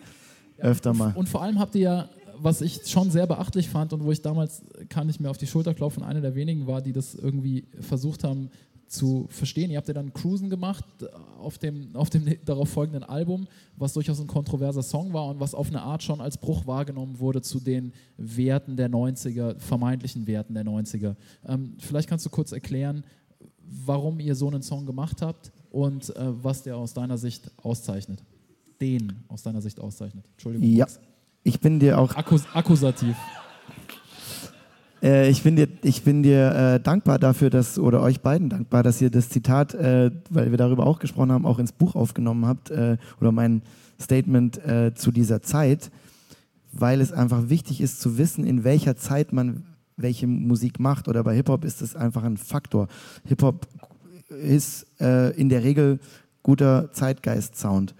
Und äh, da war der Zeitgeist eben, dass deutscher Rap, wie du auch gerade gesagt hast, eigentlich weg vom Fenster war, äh, auch in der, in der Wahrnehmung, in den Charts, überall weg eigentlich, Leute aufgehört haben und äh, Eminem und sowas riesengroß war, Ami-Rap, vor allem Eminem, da haben sich auch alle anderen Rapper in den USA beschwert, dass nur noch Eminem-Platten verkauft zu dem Zeitpunkt. Übrigens war ein mega Thema, so Appropriation-mäßig und so. Äh, ja, dann haben wir den Autofahrern das, den das Autofahren weggenommen und haben Cruisen gemacht. Appropriation, Cultural Appropriation, weil gar nicht bei uns alle Autos hatten, haben wir einen Cruisen-Song gemacht. Äh, in der Hoffnung, dass wir von Mercedes gesponsert werden, was erst Crow gelungen ist, 100 Jahre später. Zu dem Zeitpunkt haben die nur Golf und sowas gemacht. Und da war Hip-Hop noch zu verrückt. Ja, weil wir oder? bewegt deinen Arsch gesagt haben. Oh, die haben Arsch gesagt, kriegen kein Mercedes. Wir haben aber, da, aber damals schon ein Auto dann bekommen von Opel. Und äh, wir sind denen sehr dankbar, weil wir die fettesten Schlitten von denen bekommen haben und die waren richtig cool und fresher. Shoutout VJ, ähm, der das damals gemacht hat. Und die haben es verstanden, wie cool wir damals schon waren. Und wir waren deswegen cool, weil wir mutig waren zu dem Zeitpunkt, Sachen zu machen, die wir in dem Moment so gefühlt haben. Wir waren viel im Club. Ich habe einen Club betrieben. Ich mache immer noch viel Clubmusik und betreibe Clubs, unter anderem äh, die Location hier mit Freunden mit, in der wir gerade sind und äh, andere Sachen auch. Und ich liebe einfach Clubs und Nightlife. Deswegen ist mir diese Musik und Ju, für Ju kann ich aussprechen, halt immer auch so am Herzen gelegen, auch Club- und Tanzmusik zu machen oder Musik, die, die pumpt und die im Auto läuft und die man einfach auch mal so einfach so wegpumpen kann, ohne darüber ein Referat in der Schule schreiben zu müssen. Und ähm, oder, oder Bücher gelesen haben zu müssen. Kann man machen, muss man nicht. Und Cruisen, da wollten wir auch Girls haben, wir wollten unsere Leute drin haben und äh, wir wollten aber ein Video machen und das ist so ein bisschen das Problem bei diesem blöden, bei diesem äh, ja, blöden Lied insofern, dass es so, so auch falsch teilweise eingeordnet wurde. Verstehen kann es wie er, jeder, wie er will. Ähm, es war so halb halb wichtig eigentlich nur für uns. Wir haben das Lied super schnell geschrieben, eines der am schnellsten geschriebenen Lieder beim Autofahren, also so true irgendwie. Und ja, das war dann sehr erfolgreich. Auch weil wir beweisen wollten, dass wir noch relevant sein können. Äh, Und ihr vielleicht zu einer neuen Platte. Ne? Ihr wart doch, ich meine, so, in meiner Erinnerung war es auch so, dass es natürlich Kopfnicker Records irgendwann gab. Chovy als einer der allerersten das irgendwie auch verstanden hat, dass sich daraus ein Leben irgendwie machen lässt, das abseits der Bühne stattfindet. Erst mit Schulzritter, dann mit äh, ähm, äh, Kopfnicker und das einfach auch klar war dann, ich weiß nicht, wer war die Plattenfirma oder wo wart ihr nochmal? Warner. Warner, East West, genau. ja, Ähm, Warner. Ja. dass es irgendwie sowas gibt wie Hits im, äh, in der Rap-Musik. Und ich glaube, es war schon als solches auch, auch angelegt. Unbedingt. Ne? Und es war ja eigentlich aus Fansicht bei niemandem verpönt, äh, Puffy-Tracks im, im Club mitzusingen und mitzurappen. Im Club hat jeder die großen Ami-Hits gefeiert und wenn Buster Rhymes, der ein cooler Rapper ist, einen Hook hatte, bei dem er mitsingen konnte, haben alle mitgesungen. Ja, als wir dann sowas gemacht haben, so, äh, ihr habt Frauen auf im Video und in der Bühne, äh, auf der Bühne. Äh, ihr, wir so, was? Habt ihr ein Problem mit Frauen? Wie, was ist los? Also, ich, ich, Man muss ich, ja das haben wir, das haben wir natürlich. Video schon- war jetzt nicht so geil. Bitte? Das Video, also Das Video war scheiße, Ja. wie die meisten unserer Videos. Ja, das ist ja nicht, aber das ist mit ein Grund, warum glaube, es auch falsch eingeordnet wurde. Max, da also, muss ich auch sagen, glaub, ich, wenn man links ab, also Ja. sagen wir rechts abbiegt mit dem Song, dann muss man mit Video links gehen und ihr seid so beides mal. Psst. So, Einspritzpumpe, alright, let's do it. und auf den Arsch hauen. Ja, ist klar. Stimmt, haben wir gemacht. Äh, nicht so clever wie du. Weil das ist ja das Ding. Max ist halt einfach cleverer. Der hat schon öfter oder äh, nicht öfter, früher so ein bigger Picture äh, immer hatte. So, Max ist halt so ein Ästhet im, im, im universelleren Sinne schon immer gewesen. Auch auf Partys ist er so, ey, das ist eine wichtige Party. Ich komme spät, geh früh. So, mach dich, mach dich äh, rar äh, und so. Wir waren so, egal, wir sind besoffen, letzter auf dem Dancefloor, 5 Uhr, 6 Uhr. Ich bin gebucht zur Peak Time, ich leg auf, am Schluss noch eine Person tanzt. Meine Freundin sagt mir, Shovi, das sieht, wirkt so uncool, wenn du auflegst und da tanzt nur noch eine Person. Mann, du bist doch der wichtigste DJ heute Abend. Die so, ja, aber es macht mir voll Spaß. Du so, hey, so wird es nie was. ja, und Max war da halt schon längst home, so. Ja, klar. Ich Da war Vater. Die Frisur nicht ich verrutscht. War so. relativ mit 27 Vater. Das heißt, Ja, äh, ich war, muss den Ich Morgen muss machen. muss euch eigentlich wirklich Props geben. Zu dem Album gab es so Merchandise, äh, die äh, MT3 weiße Bomberjacke. Die hing bei uns im Büro in der Juice.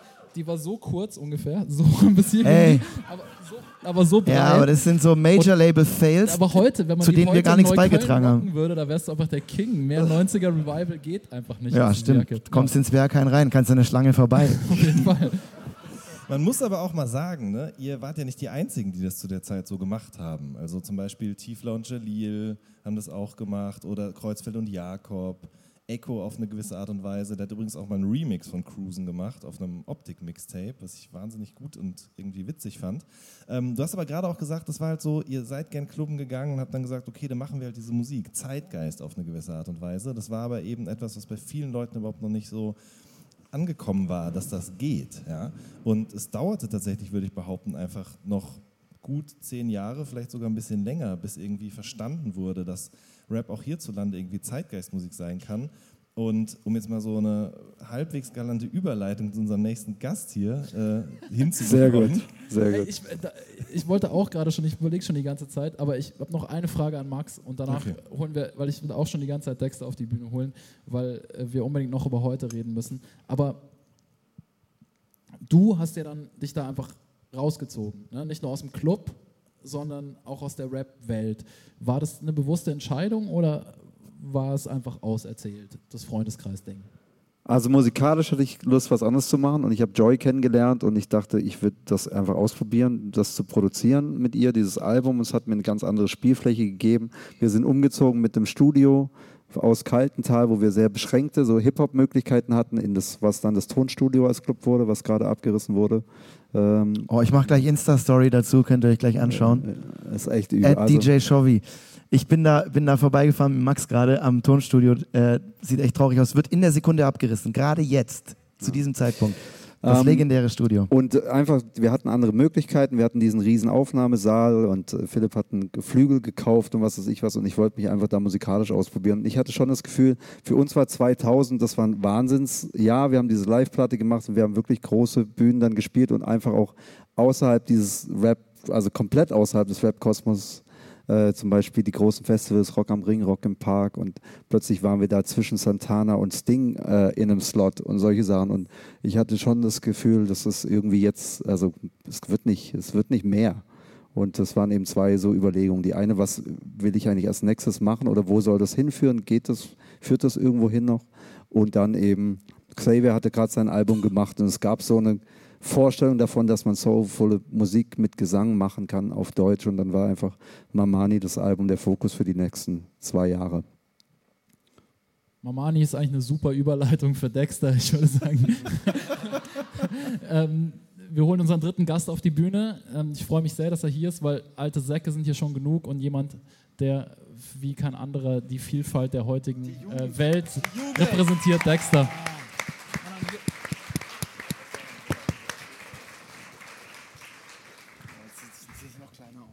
Ihr müsst ein, ihr müsst ein Mikro abtreten. Eins reicht, glaube ich. Ja, auf jeden. Wir, Und ich bin auch nicht mehr so jung, ne? wollte ich nur mal sagen. du, äh, du strahlst die Jugend aus. Ganz genau.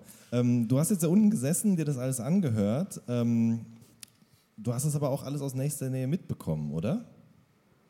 Also als Also Konsument, die als ganz, ganz frühen Sachen nicht, aber ähm, ich sag mal, so ab Mitte, Ende 90er auf jeden Fall. Also ich habe zwischen Heilbronn und äh, Stuttgart bin ich aufgewachsen, bin zur Schule gegangen und da war schon Stuttgart immer so der Bezugspunkt, wo man hin wollte. Wobei bei mir war es eher so erst so viel Ami-Rap und äh, diese Deutschrap-Sachen kamen mir tatsächlich erst mit wirklich mit dieser über diese Deutschrap-Welle, über die ihr gerade gesprochen habt, so eigentlich erst hoch. Und auch halt dieses nach Stuttgart fahren. Wir waren hier viel Skaten immer. äh, Wir sind eigentlich am Anfang nur wegen Skaten nach Stuttgart gefahren in die sogenannte Gaskammer. Ich weiß nicht, aber ihr kennt ihr wahrscheinlich auch noch äh, unterm Museumswürfel da die äh, mit Skate Ramp und da wurde immer gesprüht und das hat übelst nach Aerosolen gerochen. Deswegen wurde das Gaskammer genannt und da sind wir halt immer zum Skaten hin und Jugendhaus Mitte, Jugendhaus West und so diese ganzen Sachen. Das war auch so ein, so ein Jugendding und auch die, allein die S-Bahn-Fahrt war schon wie eine Pilgerfahrt so nach Stuttgart irgendwie so ein bisschen. Interessanterweise, also wir haben ja mit noch ein paar anderen Leuten, auch jüngeren Menschen aus Stuttgart gesprochen für das Buch und fast alle erzählen, dass sie dann auch immer die, die Hip-Hop-Persönlichkeiten aus, der Stuttgart, aus Stuttgart eben dann gesehen haben, beim Plattenkaufen, beim Rumhängen und so weiter. War das bei dir auch so, aus, aus, aus der Entfernung zum Beispiel Max bestaunt? Oder schon? Die- Ja, Max, äh, nee, Max habe ich damals, glaube ich, selten gesehen oder nie.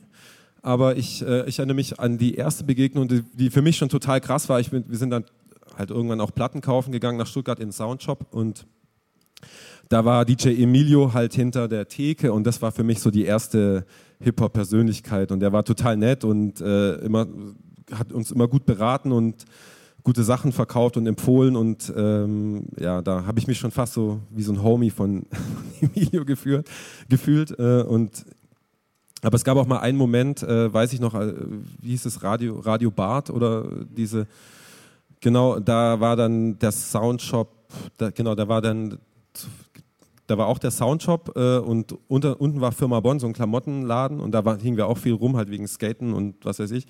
Und oben, äh, ich meine, das muss auch so 99 oder so gewesen sein, auf dem Park, da war so ein Parkplatz oder so ein, so ein größerer Platz oben. Da hat dann Afrop mit den Specialists äh, Hacky Sack gespielt und da wollte ich gerade Narcissus Like oder ich weiß nicht, was da rauskam, irgendeine äh, 7, äh, 12-Inch kaufen. Und das war schon so, dann bin ich echt wie so im Zoo irgendwie da gestanden und dachte, wow, hier spielt die, spielt die Prominenz Hacky Sack und äh, bin wie so ein Depp da so stehen geblieben und ich wurde, glaube ich, auch gesehen und dann bin ich ganz schnell in den Laden rein und habe meine Platte gekauft. Aber ganz schnell, damit ich schnell wieder rauskomme, um die nochmal zu sehen, aber dann waren die weg. Oder auf dem, ich weiß nicht, da musste man bei der Firma Bonn so Treppen hochgehen und dann konnte man oben in den Soundshop reingehen. Und auf diesem Platz. Ich würde sagen, du nimmst dir das Mikro Ja. nochmal, wenn du hier. Das 0711-Büro war da drüber und wahrscheinlich haben wir genau in dem Moment die Kolchose-Tour geplant. Ja, und ich meine, ich meine, das hat man irgendwie äh, unterbewusst hat man das halt einfach mitgekriegt, dass da so Sachen passieren irgendwie. Das, äh, und da hat man sich schon so ein bisschen äh, ja, hingezogen gefühlt oder das hat dann irgendwie den Reiz ausgemacht, dass das alles so in nächster, Nä- äh, in nächster Nähe stattfindet und ja, deswegen war das äh, Stuttgart schon wie so ein, so ein, weil für mich war es schon noch ein Stückchen weiter weg. Ich musste erst ein bisschen Bus fahren, dann S-Bahn, also ich war schon so eine Dreiviertelstunde unterwegs oder noch ein bisschen länger. Und es war dann schon so ein, jetzt trinkt er alle Wein. Möchtest du auch ein Glas? Wir haben ihn für Dexter besorgt, die anderen beiden saufen ihn, das ist auch gut. Easy, easy. Ich trinke mein Bier. Also von daher war das schon so eine Pilgerstätte für mich und, und für uns, also für meine Freunde. Und also erst äh, hauptsächlich aus dem Skate-Hintergrund und dann kam immer mehr die Musik dazu. Ja. Äh, Die Frage war, wo aus er. Beilstein, ich weiß nicht, ob das jemand kennt, das ist zwischen Heilbronn und Stuttgart, ja, ungefähr. Zum Thema, wo kamst du her? Du bist ja einer der wenigen, eigentlich muss man sagen, so Renaissance-Man, was Hip-Hop angeht heutzutage. Du bist vor allem bekannt für deine Beats, legst aber auch unfassbar gut auf und rappst so. Was war für dich der Anfang? Was war das Erste, was du gemacht hast? Ähm, kennt jemand noch Hip-Hop EJ? Hip-Hop EJ, so ein, so ein Programm für den PC, konnte man auch scratchen. Da konnte man ganz Der un- Maus, ne? Ja, da konnte man, das ist richtig absurd, da konnte man so eine, wie heute bei Serato, so eine Art Timecode-Platte da einspannen und dann musste man die Maus mit zwei Gummibändern befestigen und dann konnte man, es hat natürlich null funktioniert, weil die, es kann sein, aber, aber das hatte überhaupt keinen Motor, ja. Also du konntest halt ein stehendes Signal hin und her scratchen, aber die Platte hat sich nicht gedreht. Also ich habe das alles nicht gerafft und dachte, wie machen die das und wieso kann ich das nicht? Und ich habe doch jetzt so ein Ding, womit ich scratchen kann. Naja, aber ja, so hat es so ein bisschen aus der Schule raus, so mit äh, Freestyle hin und her schreiben, Vierzeiler mit, mit so Liebesbriefchen mäßig äh, in der Schule angefangen und äh, Übrigens, äh, lustigerweise, mit, meine erste Rap-Crew war mit äh, Julian Gupta, der jetzt äh, Splash-Booker ist und auch mal bei der, für die Juice geschrieben hat. Ja, und äh, ja, das waren so die ersten Gehversuche und dann halt, wir hatten überhaupt keine Ahnung, wie, wie geht das überhaupt, also Hip-Hop. Ich meine, ich habe das analysiert und angehört und habe aber eigentlich überhaupt nicht gerafft, wie, die, wie, wie solche Beats überhaupt zustande kommen und bis ich dann irgendwann mal geschnallt habe, das sind so Samples von alten Platten und dann auch geschnallt habe, mein Vater hat über 2000 Platten zu Hause und äh, auch richtig krasse Platten, auch aus heutiger Sicht und so hat es so nach und nach angefangen, dass man sich das halt so irgendwie beigebracht hat zu samplen und aber das war eher so, dass alle alles gemacht haben. Also es gab nicht so, der war der Rapper, der war der Producer, der war der DJ, sondern alle haben irgendwie alles gemacht. Alles, alle haben alles gleich schlecht gemacht. Und ähm, Ja, wie bei uns. und äh, ja, so hat sich das halt irgendwie ja, immer weiterentwickelt. Und bei mir lief das ja sehr lange auf einem Low-Level irgendwie. Und ich habe das, wie ich es heute eigentlich auch noch mache, einfach nur, weil es mir mega viel Spaß macht. Und dass es dann halt irgendwann irgendjemand interessiert hat, vor allem halt, dass Leute sich für nur Instrumentals interessiert han- haben. Ähm, ja, das war dann das Glück, das dann auf meiner Seite im Endeffekt war. Und ähm, ja, aber nie irgendwie, äh, ich dachte immer, okay, die Massiven oder Freundeskreis, die sind alle so weit weg. Ich hatte noch andere Idole wie Wu-Tang und Mob Deep, die waren noch viel weiter weg irgendwie.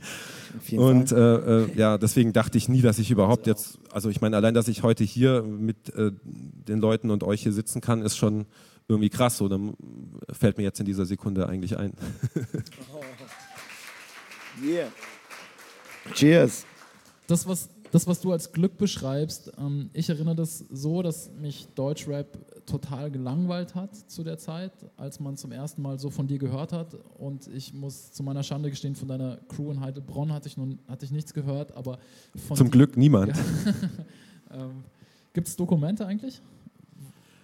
Ähm, zum Glück war das so Prä-Internet-Ära, dass äh, es gibt, wenn man ganz kompliziert was eingibt, äh, könnte man was finden, aber das werde ich nicht oder? liegen. Ach so, nee, das war noch davor alles, dieses ganze. Ja, genau, aber Wortsport, ja, da gibt es schon viele Sachen. Das gibt es ja auch jetzt noch als Label, nur als WSP Entertainment, Ja, ja, genau. Aber ah, wusste nicht, dass das davor der Nee, Vorgänger davor, wir waren das also mit Julian Gupta und mit den Schulfreunden. Ähm, wir waren ja aus, wie gesagt, aus Beilstein und die Heilbronner, zu denen wir, wir waren ja direkt in der Mitte zwischen Stuttgart und Heilbronn, haben uns auch nach Heilbronn versucht zu orientieren. Vielleicht, wenn wir es in Stuttgart nicht schaffen, schaffen wir es vielleicht in Heilbronn. Da hat übrigens kein, nie äh, ein Berliner gesagt, also die waren da High immer. Bronx. High Bronx war immer, immer gefährlich, ja, das wussten alle. Aber ähm, ja, und dann, wir haben immer versucht, mit der, den Wortsportlern sozusagen anzubandeln. Aber die wollten uns anfangs nicht haben, weil wir, glaube ich, zu, ich weiß es nicht, hat nie geklappt. Und irgendwann hat es dann doch geklappt und es hat sich immer weiterentwickelt und vor allem halt wichtig bei uns immer weniger die musikalische Gemeinsamkeit, sondern so die freundschaftliche Basis. War bei mir eigentlich immer äh, für alles und auch bis heute. Also ich arbeite nach wie vor immer mit vielen Leuten zusammen, die vielleicht kein, keine Sau kennt, aber ist mir auch egal oder ja. Genau. Danach schon. Bitte? Danach kennt man sie dann. Genau. Was ich eigentlich sagen wollte, ist, ähm, als ich dieses erstmal wahrgenommen habe mit den Instrumental-Sachen, das war so eine Zeit, wo mich Deutschrap irgendwie überhaupt nicht interessiert hat. Oder es gab vielleicht so einzelne Phänomene, aber im Allgemeinen hatte sich das irgendwie erübrigt für mich persönlich. Hast du die Musik, die du gemacht hast, die zu dem Zeitpunkt ja auf eine Art, könnte man sagen, völlig veraltet war schon von der Produktionsweise, nämlich Sample-Based Beats, gleichzeitig sich aber total fresh angefühlt haben und so dachte so, wo kommt das jetzt her? Hast, war das für dich eine irgendeine Form von Gegenbewegung zu dem, was damals üblich war? Oder war das einfach, so habe ich es gelernt, so mag ich so mache ich es? Ah, cool, das interessiert jemanden. Ja, eher zweiteres, weil ähm, also ich meine, zu dem Zeitpunkt, wo ich das gemacht habe, habe ich studiert und ich war sehr mit dem Studium beschäftigt und das war einfach der Ausgleich zum Studium und für mich war zu der Zeit halt die Inspiration halt die ganzen Stone Throw Sachen, Madlib und also oder Jay Diller, alle äh, Sachen, die halt äh, aus den USA hauptsächlich kamen, da war die Inspir- Inspiration eigentlich fast nicht aus Deutschland irgendwie. Und das hat einfach so in mir so eine Welt eröffnet, dieses ganze Samplen, alte Musik. Und ich habe auch angefangen, ganz viel alte Musik zu hören, also nicht nur wegen Samplen und mich damit zu befassen, mich äh, darüber zu belesen.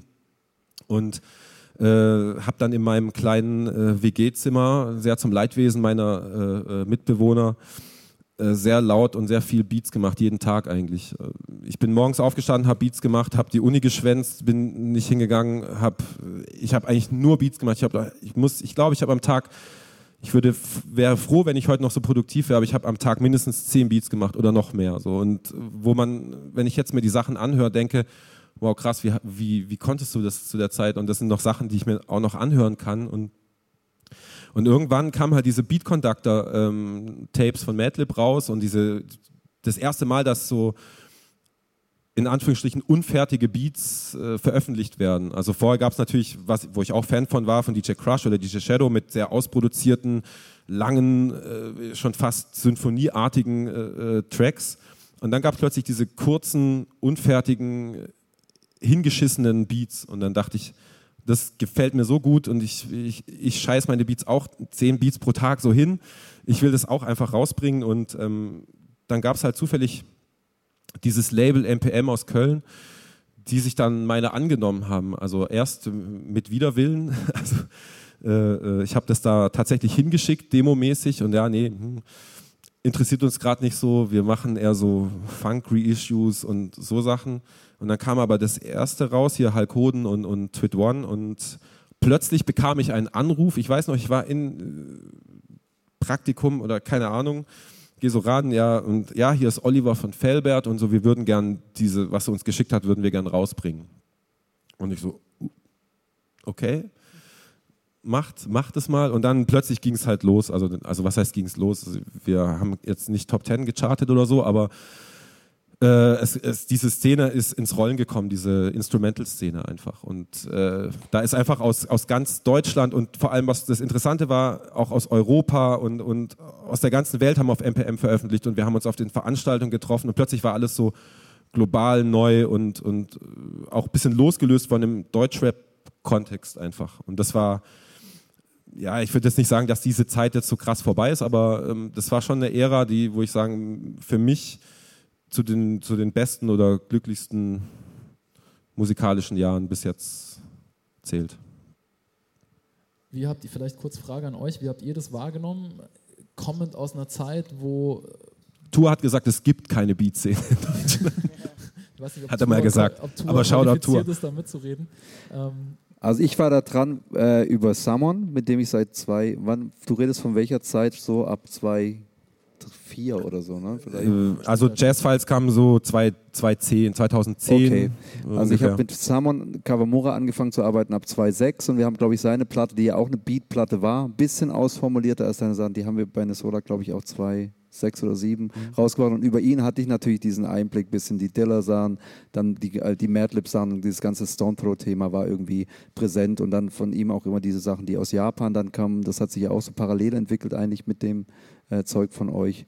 Aber es war jetzt nie explizit meine Welt so, aber ich wusste, wusste darüber und ich mochte es immer total. Aber eigentlich eher auch, weil, also eher aus MC-Sicht, dass man die Sachen gern gehört hat, weil sie einen inspiriert haben, äh, weil man drauf schreiben konnte ähm, weil sie einfach Platz gelassen haben, sozusagen für eigene Gedanken, Texte und äh, ähm, aber ich fand das eben auch, und das äh, ist eigentlich mir wieder begegnet in der Szene und mit Samon zum ersten Mal, seitdem ich angefangen hatte, mit Don Felipe zu arbeiten, dass es eben in dem Moment, wo, wo eben das nicht durch Sprache definiert ist, plötzlich halt einfach eine weltweite Szene ist und man sich sozusagen einreiht in einen Sound, der eben nicht äh, lokal oder national ist, sondern der einfach sofort äh, international ist. Und ähm, ich glaube, das ist auch das Spannende daran letztlich. Ja, es war auch so, ähm, ich meine, bis heute kommt man immer in diese Erklärnot, äh, was macht er für Musik, Deutschrap, äh, ah ja, okay, mh, hm, ist ja immer noch mit diesem Stempel und äh, mit, man ist äh, mit dieser Musik irgendwie diesen, äh, zumindest für eine Zeit lang, diesen Stempel irgendwie losgeworden. Also man wurde irgendwie so auch auf internationaler Ebene so ein bisschen, es war halt irgendwie fresh einfach ja. und, und es hat sich also, gut angefühlt. Ich habe das auch verfolgt, äh, aus, aus DJ-Sicht natürlich mitbekommen, dass auf einmal äh, da Producer aus, aus Köln oder äh, Deutschland oder Österreich da am Start sind, äh, die äh, Köln oder Deutschland habe ich gesagt? Was? Äh, ähm, die aber ein, äh, die sich so einreihen in, in, äh, in, in, in, in eine Reihe von Producern, die von überall kommen. Und darum habe ich auch schon immer die Hauser und Techno-Producer beneidet, äh, weil wir als Rapper, die wir auch eigentlich für uns immer Rap oder Hip-Hopper waren oder und Rap gemacht haben oder Hip-Hop gemacht haben, aber immer als Deutschrap gestempelt wurden, obwohl wir das ja nie so gesehen haben. Deswegen werdet ihr natürlich als Journalisten, habt diese Antwort von Rappern wahrscheinlich tausendmal gehört, ich höre gar keinen Deutschrap, ich mache nur deutschsprachig. Ich mache Rap, Rap, auf Deutsch. Ja. Ich mache Rap auf Deutsch, genau. Und ähm, logisch, wie Max gerade gesagt hat, wir waren da natürlich auch immer eingeordnet äh, als deutschsprachige Musiker, wir machen und, und damit automatisch verbunden, wie so eine Selbstverständlichkeit, dass wir ja, dass es so ein deutsches, dass es auch was Deutsches oder irgendwie so Abgeschlossenes wäre, was völlig absurd ist. Und bei euch sozusagen war das, weil instrumental, einfach aufgelöst und es ist äh, darum Ohne dass es gewollt war, sondern es ist einfach irgendwie so. Voll cool. Voll cool. Ähm, das internationale Ansehen, das war halt das eine. Ne? Das andere war aber auch, dass, glaube ich, ein bisschen über diese klangliche Ästhetik bei dir oder auch anderen Leuten, die eben dann zum Beispiel aus Köln oder Deutschland kamen, ähm, dass darüber sich auch in, in hierzulande wieder irgendwie Leute organisierten. Vielleicht gar nicht mal bewusst, aber wenn man so in Richtung 2010 geht, dann denkt man an Leute wie Mordok Dilemma, Audio 88 Yesin und so weiter und so fort. Und plötzlich hatte man da auf einmal so in diesem Moment, in dem eigentlich gar nichts richtig ging, ne? Gangster, Straßenrap hatte sich so ein bisschen auserzählt. Es kam dazu auch noch die äh, Musikpiraterie und so weiter und so fort. Es ging nicht wirklich viel, aber auf einmal stand da, stand da eben so eine so eine, so eine Subszene, sage ich mal. Wie hast du das wahrgenommen? Wie kam das überhaupt zustande? Also wie kam das zusammen? Also ich meine jetzt äh, den, einfach, dass die, gerade jetzt um, um auf die Kölner zu kommen, ich meine Hass und Hoden und äh, also ich meine, äh, Hulk Hoden hat da dieses Instrumental-Ding rausgebracht und Hass und Hoden hingen halt da dran. Und äh, also die Leute kannten sich untereinander schon irgendwie, auch davor. Also ich kenne Audio und Jessin schon übelst lang oder V-Mann oder so, der damals noch V-Mann, jetzt Hiob und das war alles so eigentlich eine, eine Suppe. Die anderen haben halt ihren Deutschrap äh, so weitergemacht, wir haben das Instrumental-Ding gemacht und dann an irgendeinem Punkt dann wieder zusammengefunden. Also das hat so nebeneinander gekocht. Man hat immer den Kontakt gehabt und irgendwann ging es dann so, also für mich hat sich das so angefühlt, äh, eigentlich zum ersten Mal seit äh, den Ende der 90er, dass es jetzt wieder richtig geilen deutschen, oder eigentlich gibt es den geilsten deutschen Rap seit immer. So, also so hat sich das für mich angefühlt. Also als ich Morlock Dilemma gehört habe, da, oder, oder V-Mann oder auch damals Sichtbeton und diese ganzen Sachen, das war für mich so was, hat vorher noch keiner so gemacht in Deutschland. Und äh, es hat natürlich den Mainstream nicht so sehr interessiert, aber äh, ja, das war uns zu der Zeit sowieso egal und äh, ja, wir haben halt weiter die, die Connections geknüpft und das Ganze unbewusst weiterentwickelt. Also das war nicht so, okay, wir sind jetzt, äh, man, irgendjemand hat mal gesagt, dann die Klasse von 2000, was weiß ich, irgendwie, weil halt auch, ähm, weil der Sound halt schon auch sample-lastig und was weiß ich war, aber so ja, die bringen, die sind die Heilsbringer, die bringen den guten alten Hip-Hop zurück. So habe ich das gar nie gesehen, ja. Also ich habe das, das war einfach eine neue äh, Strömung so für mich und ja, und ich meine, die meisten aus dieser Ära ähm, oder viele sind, bringen es jetzt ja auch zu Chart, äh, wie heißt es, Chart? Erfolgen. Chart-Erfolgen und äh, spielen ausverkaufte Touren oder was weiß ich, sind in irgendeiner Form halt äh, äh erfolgreich. Und du allen voran, muss man jetzt ja auch einfach mal sagen, weil ich fand es total interessant, dass ich du bin nur Ich bin nur 49 gechartet mit meinem Album. Ja, das schon, aber du hast trotzdem Edelmetall, wie man so schön sagt, zu Hause an der Wand. Das ist natürlich ja, auch schon ja. oft erzählt worden, aber wir müssen auch gar nicht so im Detail drauf eingehen, aber ich fand es trotzdem immer sehr imposant, dass du eben zum einen mit diesen ganzen realen Heads rumhingst, ja, so wie ich das von außen damals irgendwie mitbekommen habe, zum anderen eben aber auch dann doch auch deine Fühler in andere Gefilde ausgestreckt hast, zum Beispiel Casper und Crow, für die du dann produziert hast. Also du bist so ein, so ein Wandler zwischen den Welten, bis heute, muss man sagen. Ja, da, da, bin ich irgendwie zufällig so reingestolpert. Also das ist, ich meine jetzt gerade mit Casper und Crow, das war nicht so, dass ich den Beats geschickt habe, sondern die kamen wirklich auf mich zu und wollten halt was. Ich weiß, ja. Du musst nee, es ist einfach so, dass Dexter dadurch, dass er einfach diese Bekanntheit hatte und dass man wusste, also sein Zeug einfach gefühlt hat, dass wenn man einen Beat wollte mit einem Sample drin, dann war er einfach die erste Adresse. Also es, so, also, und eben der, den man halt kriegen konnte, weil er in Deutschland war oder so, so, so sehe ich das. Bevor man jetzt outgereached hat nach äh, Amerika, war einfach klar, Dexter kann das genauso gut und, ne, und das ist einfach so. Ich meine, Joy will Beats von Dexter. Das ist so. Und die kommt jetzt. Danke. Ja, ich, also ich bin ja, ich bin schlecht im Hausieren und, und, und, und Beats rumzuschicken oder ich hatte damals auch voll wenig Zeit. Ich war eher so beeindruckt, dass die Leute, also ich dachte nie, dass sich äh, Casper oder auch Crow auch nur ansatzweise dafür interessieren, was ich mache. Das war für mich schon so, wow, krass, die, die haben mich überhaupt, überhaupt auf dem Schirm und die wissen das und so. Und das, äh, ich meine, man macht sich selber vielleicht immer ein bisschen kleiner, aber äh, für mich war das so, ja, irgendwie was, was Neues, wo ich einfach gesagt habe, ja, okay, keine Ahnung, was damit macht. Hauptsache, also die kriegen keine Einzelspuren, die müssen den Beat so nehmen, aber die kriegen keine Einzelspuren. Und äh, ich arrangiere das. Also ich habe dann noch richtig so großkotzig gesagt, ja, schickt mir die Vocals, ich mache das dann und so. Weil, äh, ja. Und ja, ich meine, bei Crow war es eigentlich so, der, der Song ist eigentlich von mir mehr oder weniger arrangiert. Äh, und äh, ja, ich meine, ja, und gut, bei Crow muss man auch sagen, da war es so zu dem Zeitpunkt, ich glaube, da kam gerade Easy raus und äh, ich bin eh auch so ein, ich check manchmal Sachen auch erst später. Ich habe das nicht geschnallt, dass das so ein Riesenhit ist.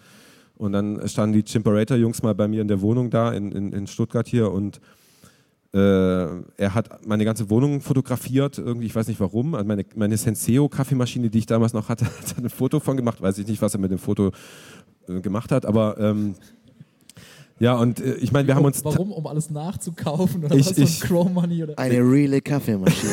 Das steht eins zu eins als Nachbau in Bali heute, auf Bali, diese Wohnung von Dexter. Wahrscheinlich. genau. Aber ich, ich also und die, die haben sich halt, die haben sich die ganze, den ganzen Tag, äh, also wir waren wirklich vier, fünf Stunden da, haben uns Beats angehört und ihm hat eigentlich überhaupt nichts gefallen die ganze Zeit und dann den letzten Beat, den hat er dann genommen für einen Teil. Das war und es gibt äh, lustigerweise Fun Fact. Auf demselben Beat von Ein Teil gibt es auch einen Song mit, äh, von Morlock Dilemma, aber das ist eine andere Geschichte. Es hat eine ganz andere, ja.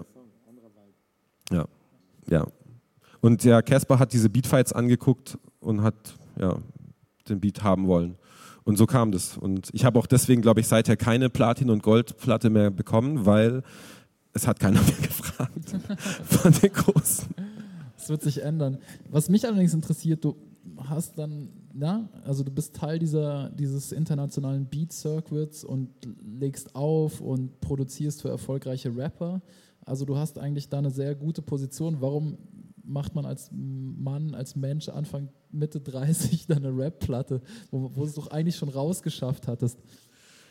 Ähm, ja, das ist halt wieder die Frage nach, äh, worauf man halt gerade, wo einem der Sinn danach steht. Und also, dass diese Rap-Platte überhaupt so äh, okay gelaufen ist, wie sie war, war überhaupt nicht meine Absicht. Aber ich habe vorhin gesagt, wir haben früher alle alles gemacht und ich habe schon immer gerappt und auch zu Zeiten, wenn Döll oder Dilemma oder wer auch immer bei mir waren und, und die haben geschrieben und dann dachte ich auch, was soll ich denn jetzt da machen? Ich kann jetzt nicht auch nicht ein Dübel nach dem anderen reinrauchen, ich muss irgendwie was machen. Und ich konnte ja nichts produzieren, weil der Beat musste die ganze Zeit im Loop laufen und äh, äh, damit die anderen schreiben können. Und dann dachte ich, okay, jetzt pass mal auf, jetzt ist, bitte ich auch richtig. Ähm, und dann habe ich, so hat es halt angefangen. Und dann kam erst dieses Palmen- und Freunde-Ding, wo alles Feature-Songs sind. Und, und irgendwann habe ich halt gesagt, ich habe genug äh, Nonsens zu verzapfen, dass ich, äh, also ich habe jetzt da auch keinen, hört man ja wahrscheinlich auch keinen Anspruch, äh, ein, ein tiefes Fass aufzumachen. Aber ähm, ja, das war nur ein Fun-Ding einfach, wirklich.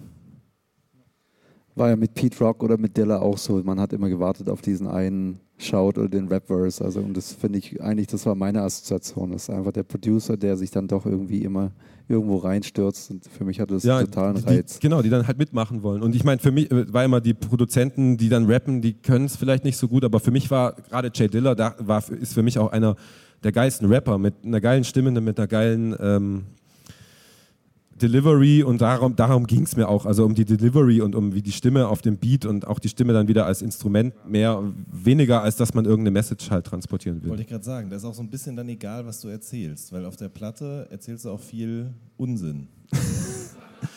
Naja, Dexter- ich, ich sag mal so, mein, mein, mein, ich, ich, ich, ich bin ein Mensch, der halt, äh, also ich bin zum Glück nicht von Depressionen geplagt oder von irgendwelchen, ich habe keine krassen Issues am Laufen, äh, ich habe keine Drogen zu verkaufen oder irgend, also ich habe, ich führe ein ganz normales mittelständiges, mittelständisches Leben und äh, ich habe halt zumindest versucht, mein Anspruch war dieses äh, eher, sag ich mal, Allerweltsding oder dass man auch thematisiert, dass man Vater ist oder keine Ahnung, das halt in irgendeinen Kontext zu packen, womit Leute sich so ein bisschen identifizieren können äh, und auch mit Sprüchen gepaart und so, dass es halt auch ein bisschen lustig ist. Und das so war schon so ein bisschen der Anspruch.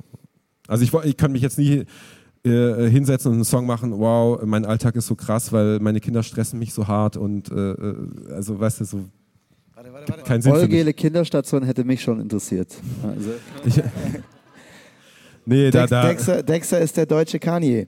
Er ist Producer, dann Rapper. Die Frage ist, wer erzählt mehr Unsinn und Fun? äh, aber Er ist vor allem ich bin umgänglicher als Kanye, glaube ich. Er, hat Ja. allerdings tatsächlich noch was mit Kanye gemein. Mega Überleitung, feiere mich gerade richtig. Ähm, was ich an Kanye immer cool fand, ist, dass er, ne, er kam ja aus der Rockefeller-Ecke oder so wurde er bekannt, aber hat dann Talib Kweli gefeatured und so und hat so diese vermeintlichen Gegensätze zusammengeführt, was mich immer gestresst hat, weil ich mir dachte, so, habt ihr euch Blueprint mal angehört, wo ist jetzt hier der Gegensatz oder so, ne? Du hast auf deinem Album einen Song mit äh, El Guni und Retro Gott. Ähm, das ist für mich so, es stimmt doch, oder?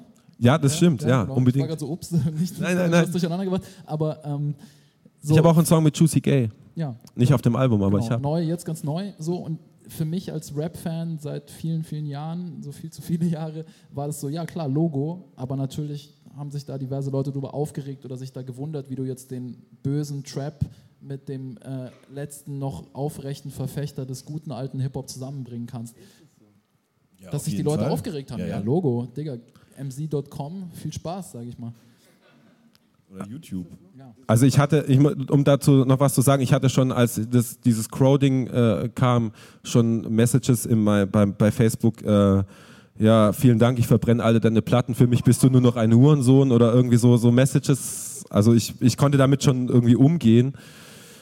Aber ja, also für mich ist es so, äh, ich meine, ich, mache jetzt vielleicht nicht die zeitgeistigste Musik, aber ich orientiere mich schon immer so ein bisschen weil mich, äh, mich die neuen Sachen einfach interessieren. Und ich, ey, ich kann mir zu Hause den ganzen Tag Migos anhören oder was weiß ich, ja, ich feiere das alles und kann mir danach Madlib oder, oder Nas anhören. So. Also ich bin da so relativ breit aufgestellt, aber ich höre mir auch äh, Free Jazz an oder keine Ahnung, vielleicht bin ich da auch, weiß ich nicht. Aber äh, und für, mich war das, für mich hat sich das nicht absurd angefühlt. Und auch als ich dann äh, in Köln auf, der, auf meiner Tour haben sich dann Retro God und El Guni und Juicy Gay dann im Backstage kennengelernt und die, ich glaube, die sind äh, mittlerweile ziemlich gut, können sie ziemlich, ziemlich gut gesinnt. Und äh, äh, mir hat es, also mir hat es da einfach super gut gefallen. Da wurde mir erst bewusst, dass man da sowas wie eine verbindende Rolle äh, einnimmt. Und ähm, seitdem schreibe ich mir das tatsächlich auch so ein bisschen auf die Fahne, weil das ich, ich finde nichts schlimmer als, als äh, hängengebliebene Rap-Fans. Genauso schlimm finde ich aber auch neue Leute, die die alten Sachen nicht respektieren. Also das ist für mich so ein und dasselbe im Endeffekt. Aber beides ist schlimm und äh, weder El Guni noch Retrogott sind so, auch wenn Retrogott äh, vielleicht mal auf äh, Adlibs oder Trap oder was weiß ich was schimpft.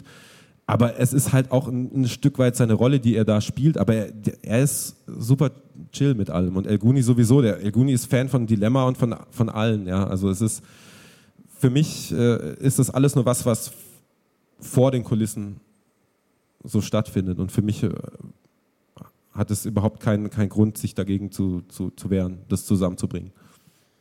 Wir haben jetzt über wahnsinnig viele Sachen gesprochen aus unterschiedlichen Bereichen. Ne? Olympic Runners, irgendwie eine Acid Jazz Band. Wir haben über Wu-Tang und Mob Deep gesprochen, über Juicy Gay gesprochen, ähm, über Madlib und Dilla gesprochen, über, ähm, weiß nicht, ob wir über PF Cutton gesprochen haben, aber es spielt eine Rolle. So. Ähm, in Stuttgart auf jeden Fall, genau. Ähm, In New York auch, da sieht man es mal wieder. ja, genau. Wir haben über New York gesprochen, wir haben über Heilbronn gesprochen, Heilbronx. Ähm, Hi Bronx, ja. so, was würdet ihr sagen, ist, was ist die Essenz, die das alles zusammenhält? So dieses, warum kann das alles auf einer Bühne passieren unter diesem Deckmantel Hip-Hop? Was ist die Idee, die das zusammenhält? Max, das machst du.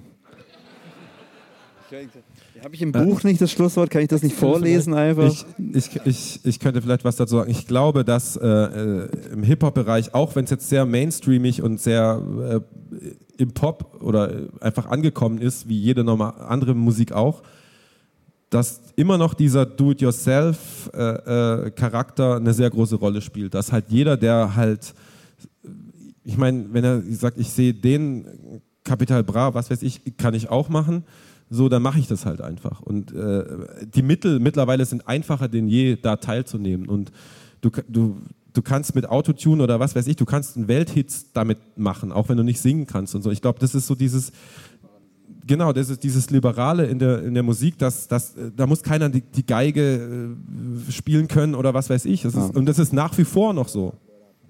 Ich glaube, das ist das eine, also diese Liberalisierung irgendwie und das immer so war. Beatboxing ist ja so entstanden, weil man eben einfach die Mittel benutzt hat, die man hatte und solche Sachen. Aber ich glaube, der, der andere Aspekt ist einfach das initiale Gefühl und diese äh, Idee vom Konsumenten zum Macher zu werden. Das ist halt sehr nah äh, beieinander im Hip-Hop und ähm, und ich glaube, das ist für jede Generation auch gleich. Wie du auch sagtest, dass man was hört und denkt, das kann ich auch. So, und dann geht's los. Ähm, Oder nicht unbedingt, das kann ich auch, sondern das das mache will ich einfach auch. Ne? Ich genau, genau. Und äh, ich glaube, das, das ist irgendwie das Verein, vereinende Element, dass wir alle irgendwie diesen Punkt hatten, wo wir gesagt haben, wir wollen das, äh, wir wollen damit irgendwie auf eine Bühne und gehört werden und, äh, und beim, das wird sich nicht ändern. So, und das ist, hat einfach eine unglaubliche Anziehungskraft für junge Leute. Ähm, äh, und deshalb äh, fragt man sich jedes Jahr wieder, wie lange geht das noch? Und es ist irgendwie, äh, es zieht immer mehr, mehr und mehr Kreise. Ne? Und es ist einfach die internationale Sprache auch. Also du kannst Rap in jeder Sprache der Welt hören. Also du gehst nach Palästina und hörst Rap, Kurdistan, äh, äh, Griechenland, äh, Usbekistan. Äh, überall ist das einfach der Ausdruck der, der Leute, was das Unmittelbarste ist. Oder man geht eben heute Abend hier hin. Am äh, Dienstag waren wir in Dortmund und da war Juicy Gay auf der Bühne, hat ganz viel mit mir gelesen auch. Und er kam nach der Show auch noch zu mir und meinte so, Jan, wie geil ist das eigentlich? Die Leute sind heute Abend alle hingekommen wegen Hip-Hop. Ja? Und es ist so ein bisschen wie mit Fußball auch. Man, man sperrt die Leute in diesen Raum oder sie kommen freiwillig und dann setzen sie sich da hin und irgendwie mag sein, dass der eine gerne Kapi hört, der andere mag dann eher die Sachen von Dexter oder ist ein bisschen nostalgisch und hört alte massive Töneplatten oder wie auch immer. Aber das ist halt doch irgendwie was, was verbindet, egal ob hier oder an irgendeinem anderen Ende der Welt. Und es ist für mich jeden Abend aufs Neue auch wahnsinnig schön, hier oben zu sitzen und zu sehen, wie viele Leute das wirklich interessiert, was wir zusammengetragen und was diese Menschen, die hier gerade auf dem Sofa sitzen, zu erzählen haben. Deswegen euch einen herzlichen Dank, aber vor allen Dingen auch euch dreien, dass ihr heute Abend hier wart und mit uns darüber gesprochen habt. Das ist für mich und für David auch eine große Ehre. Dankeschön.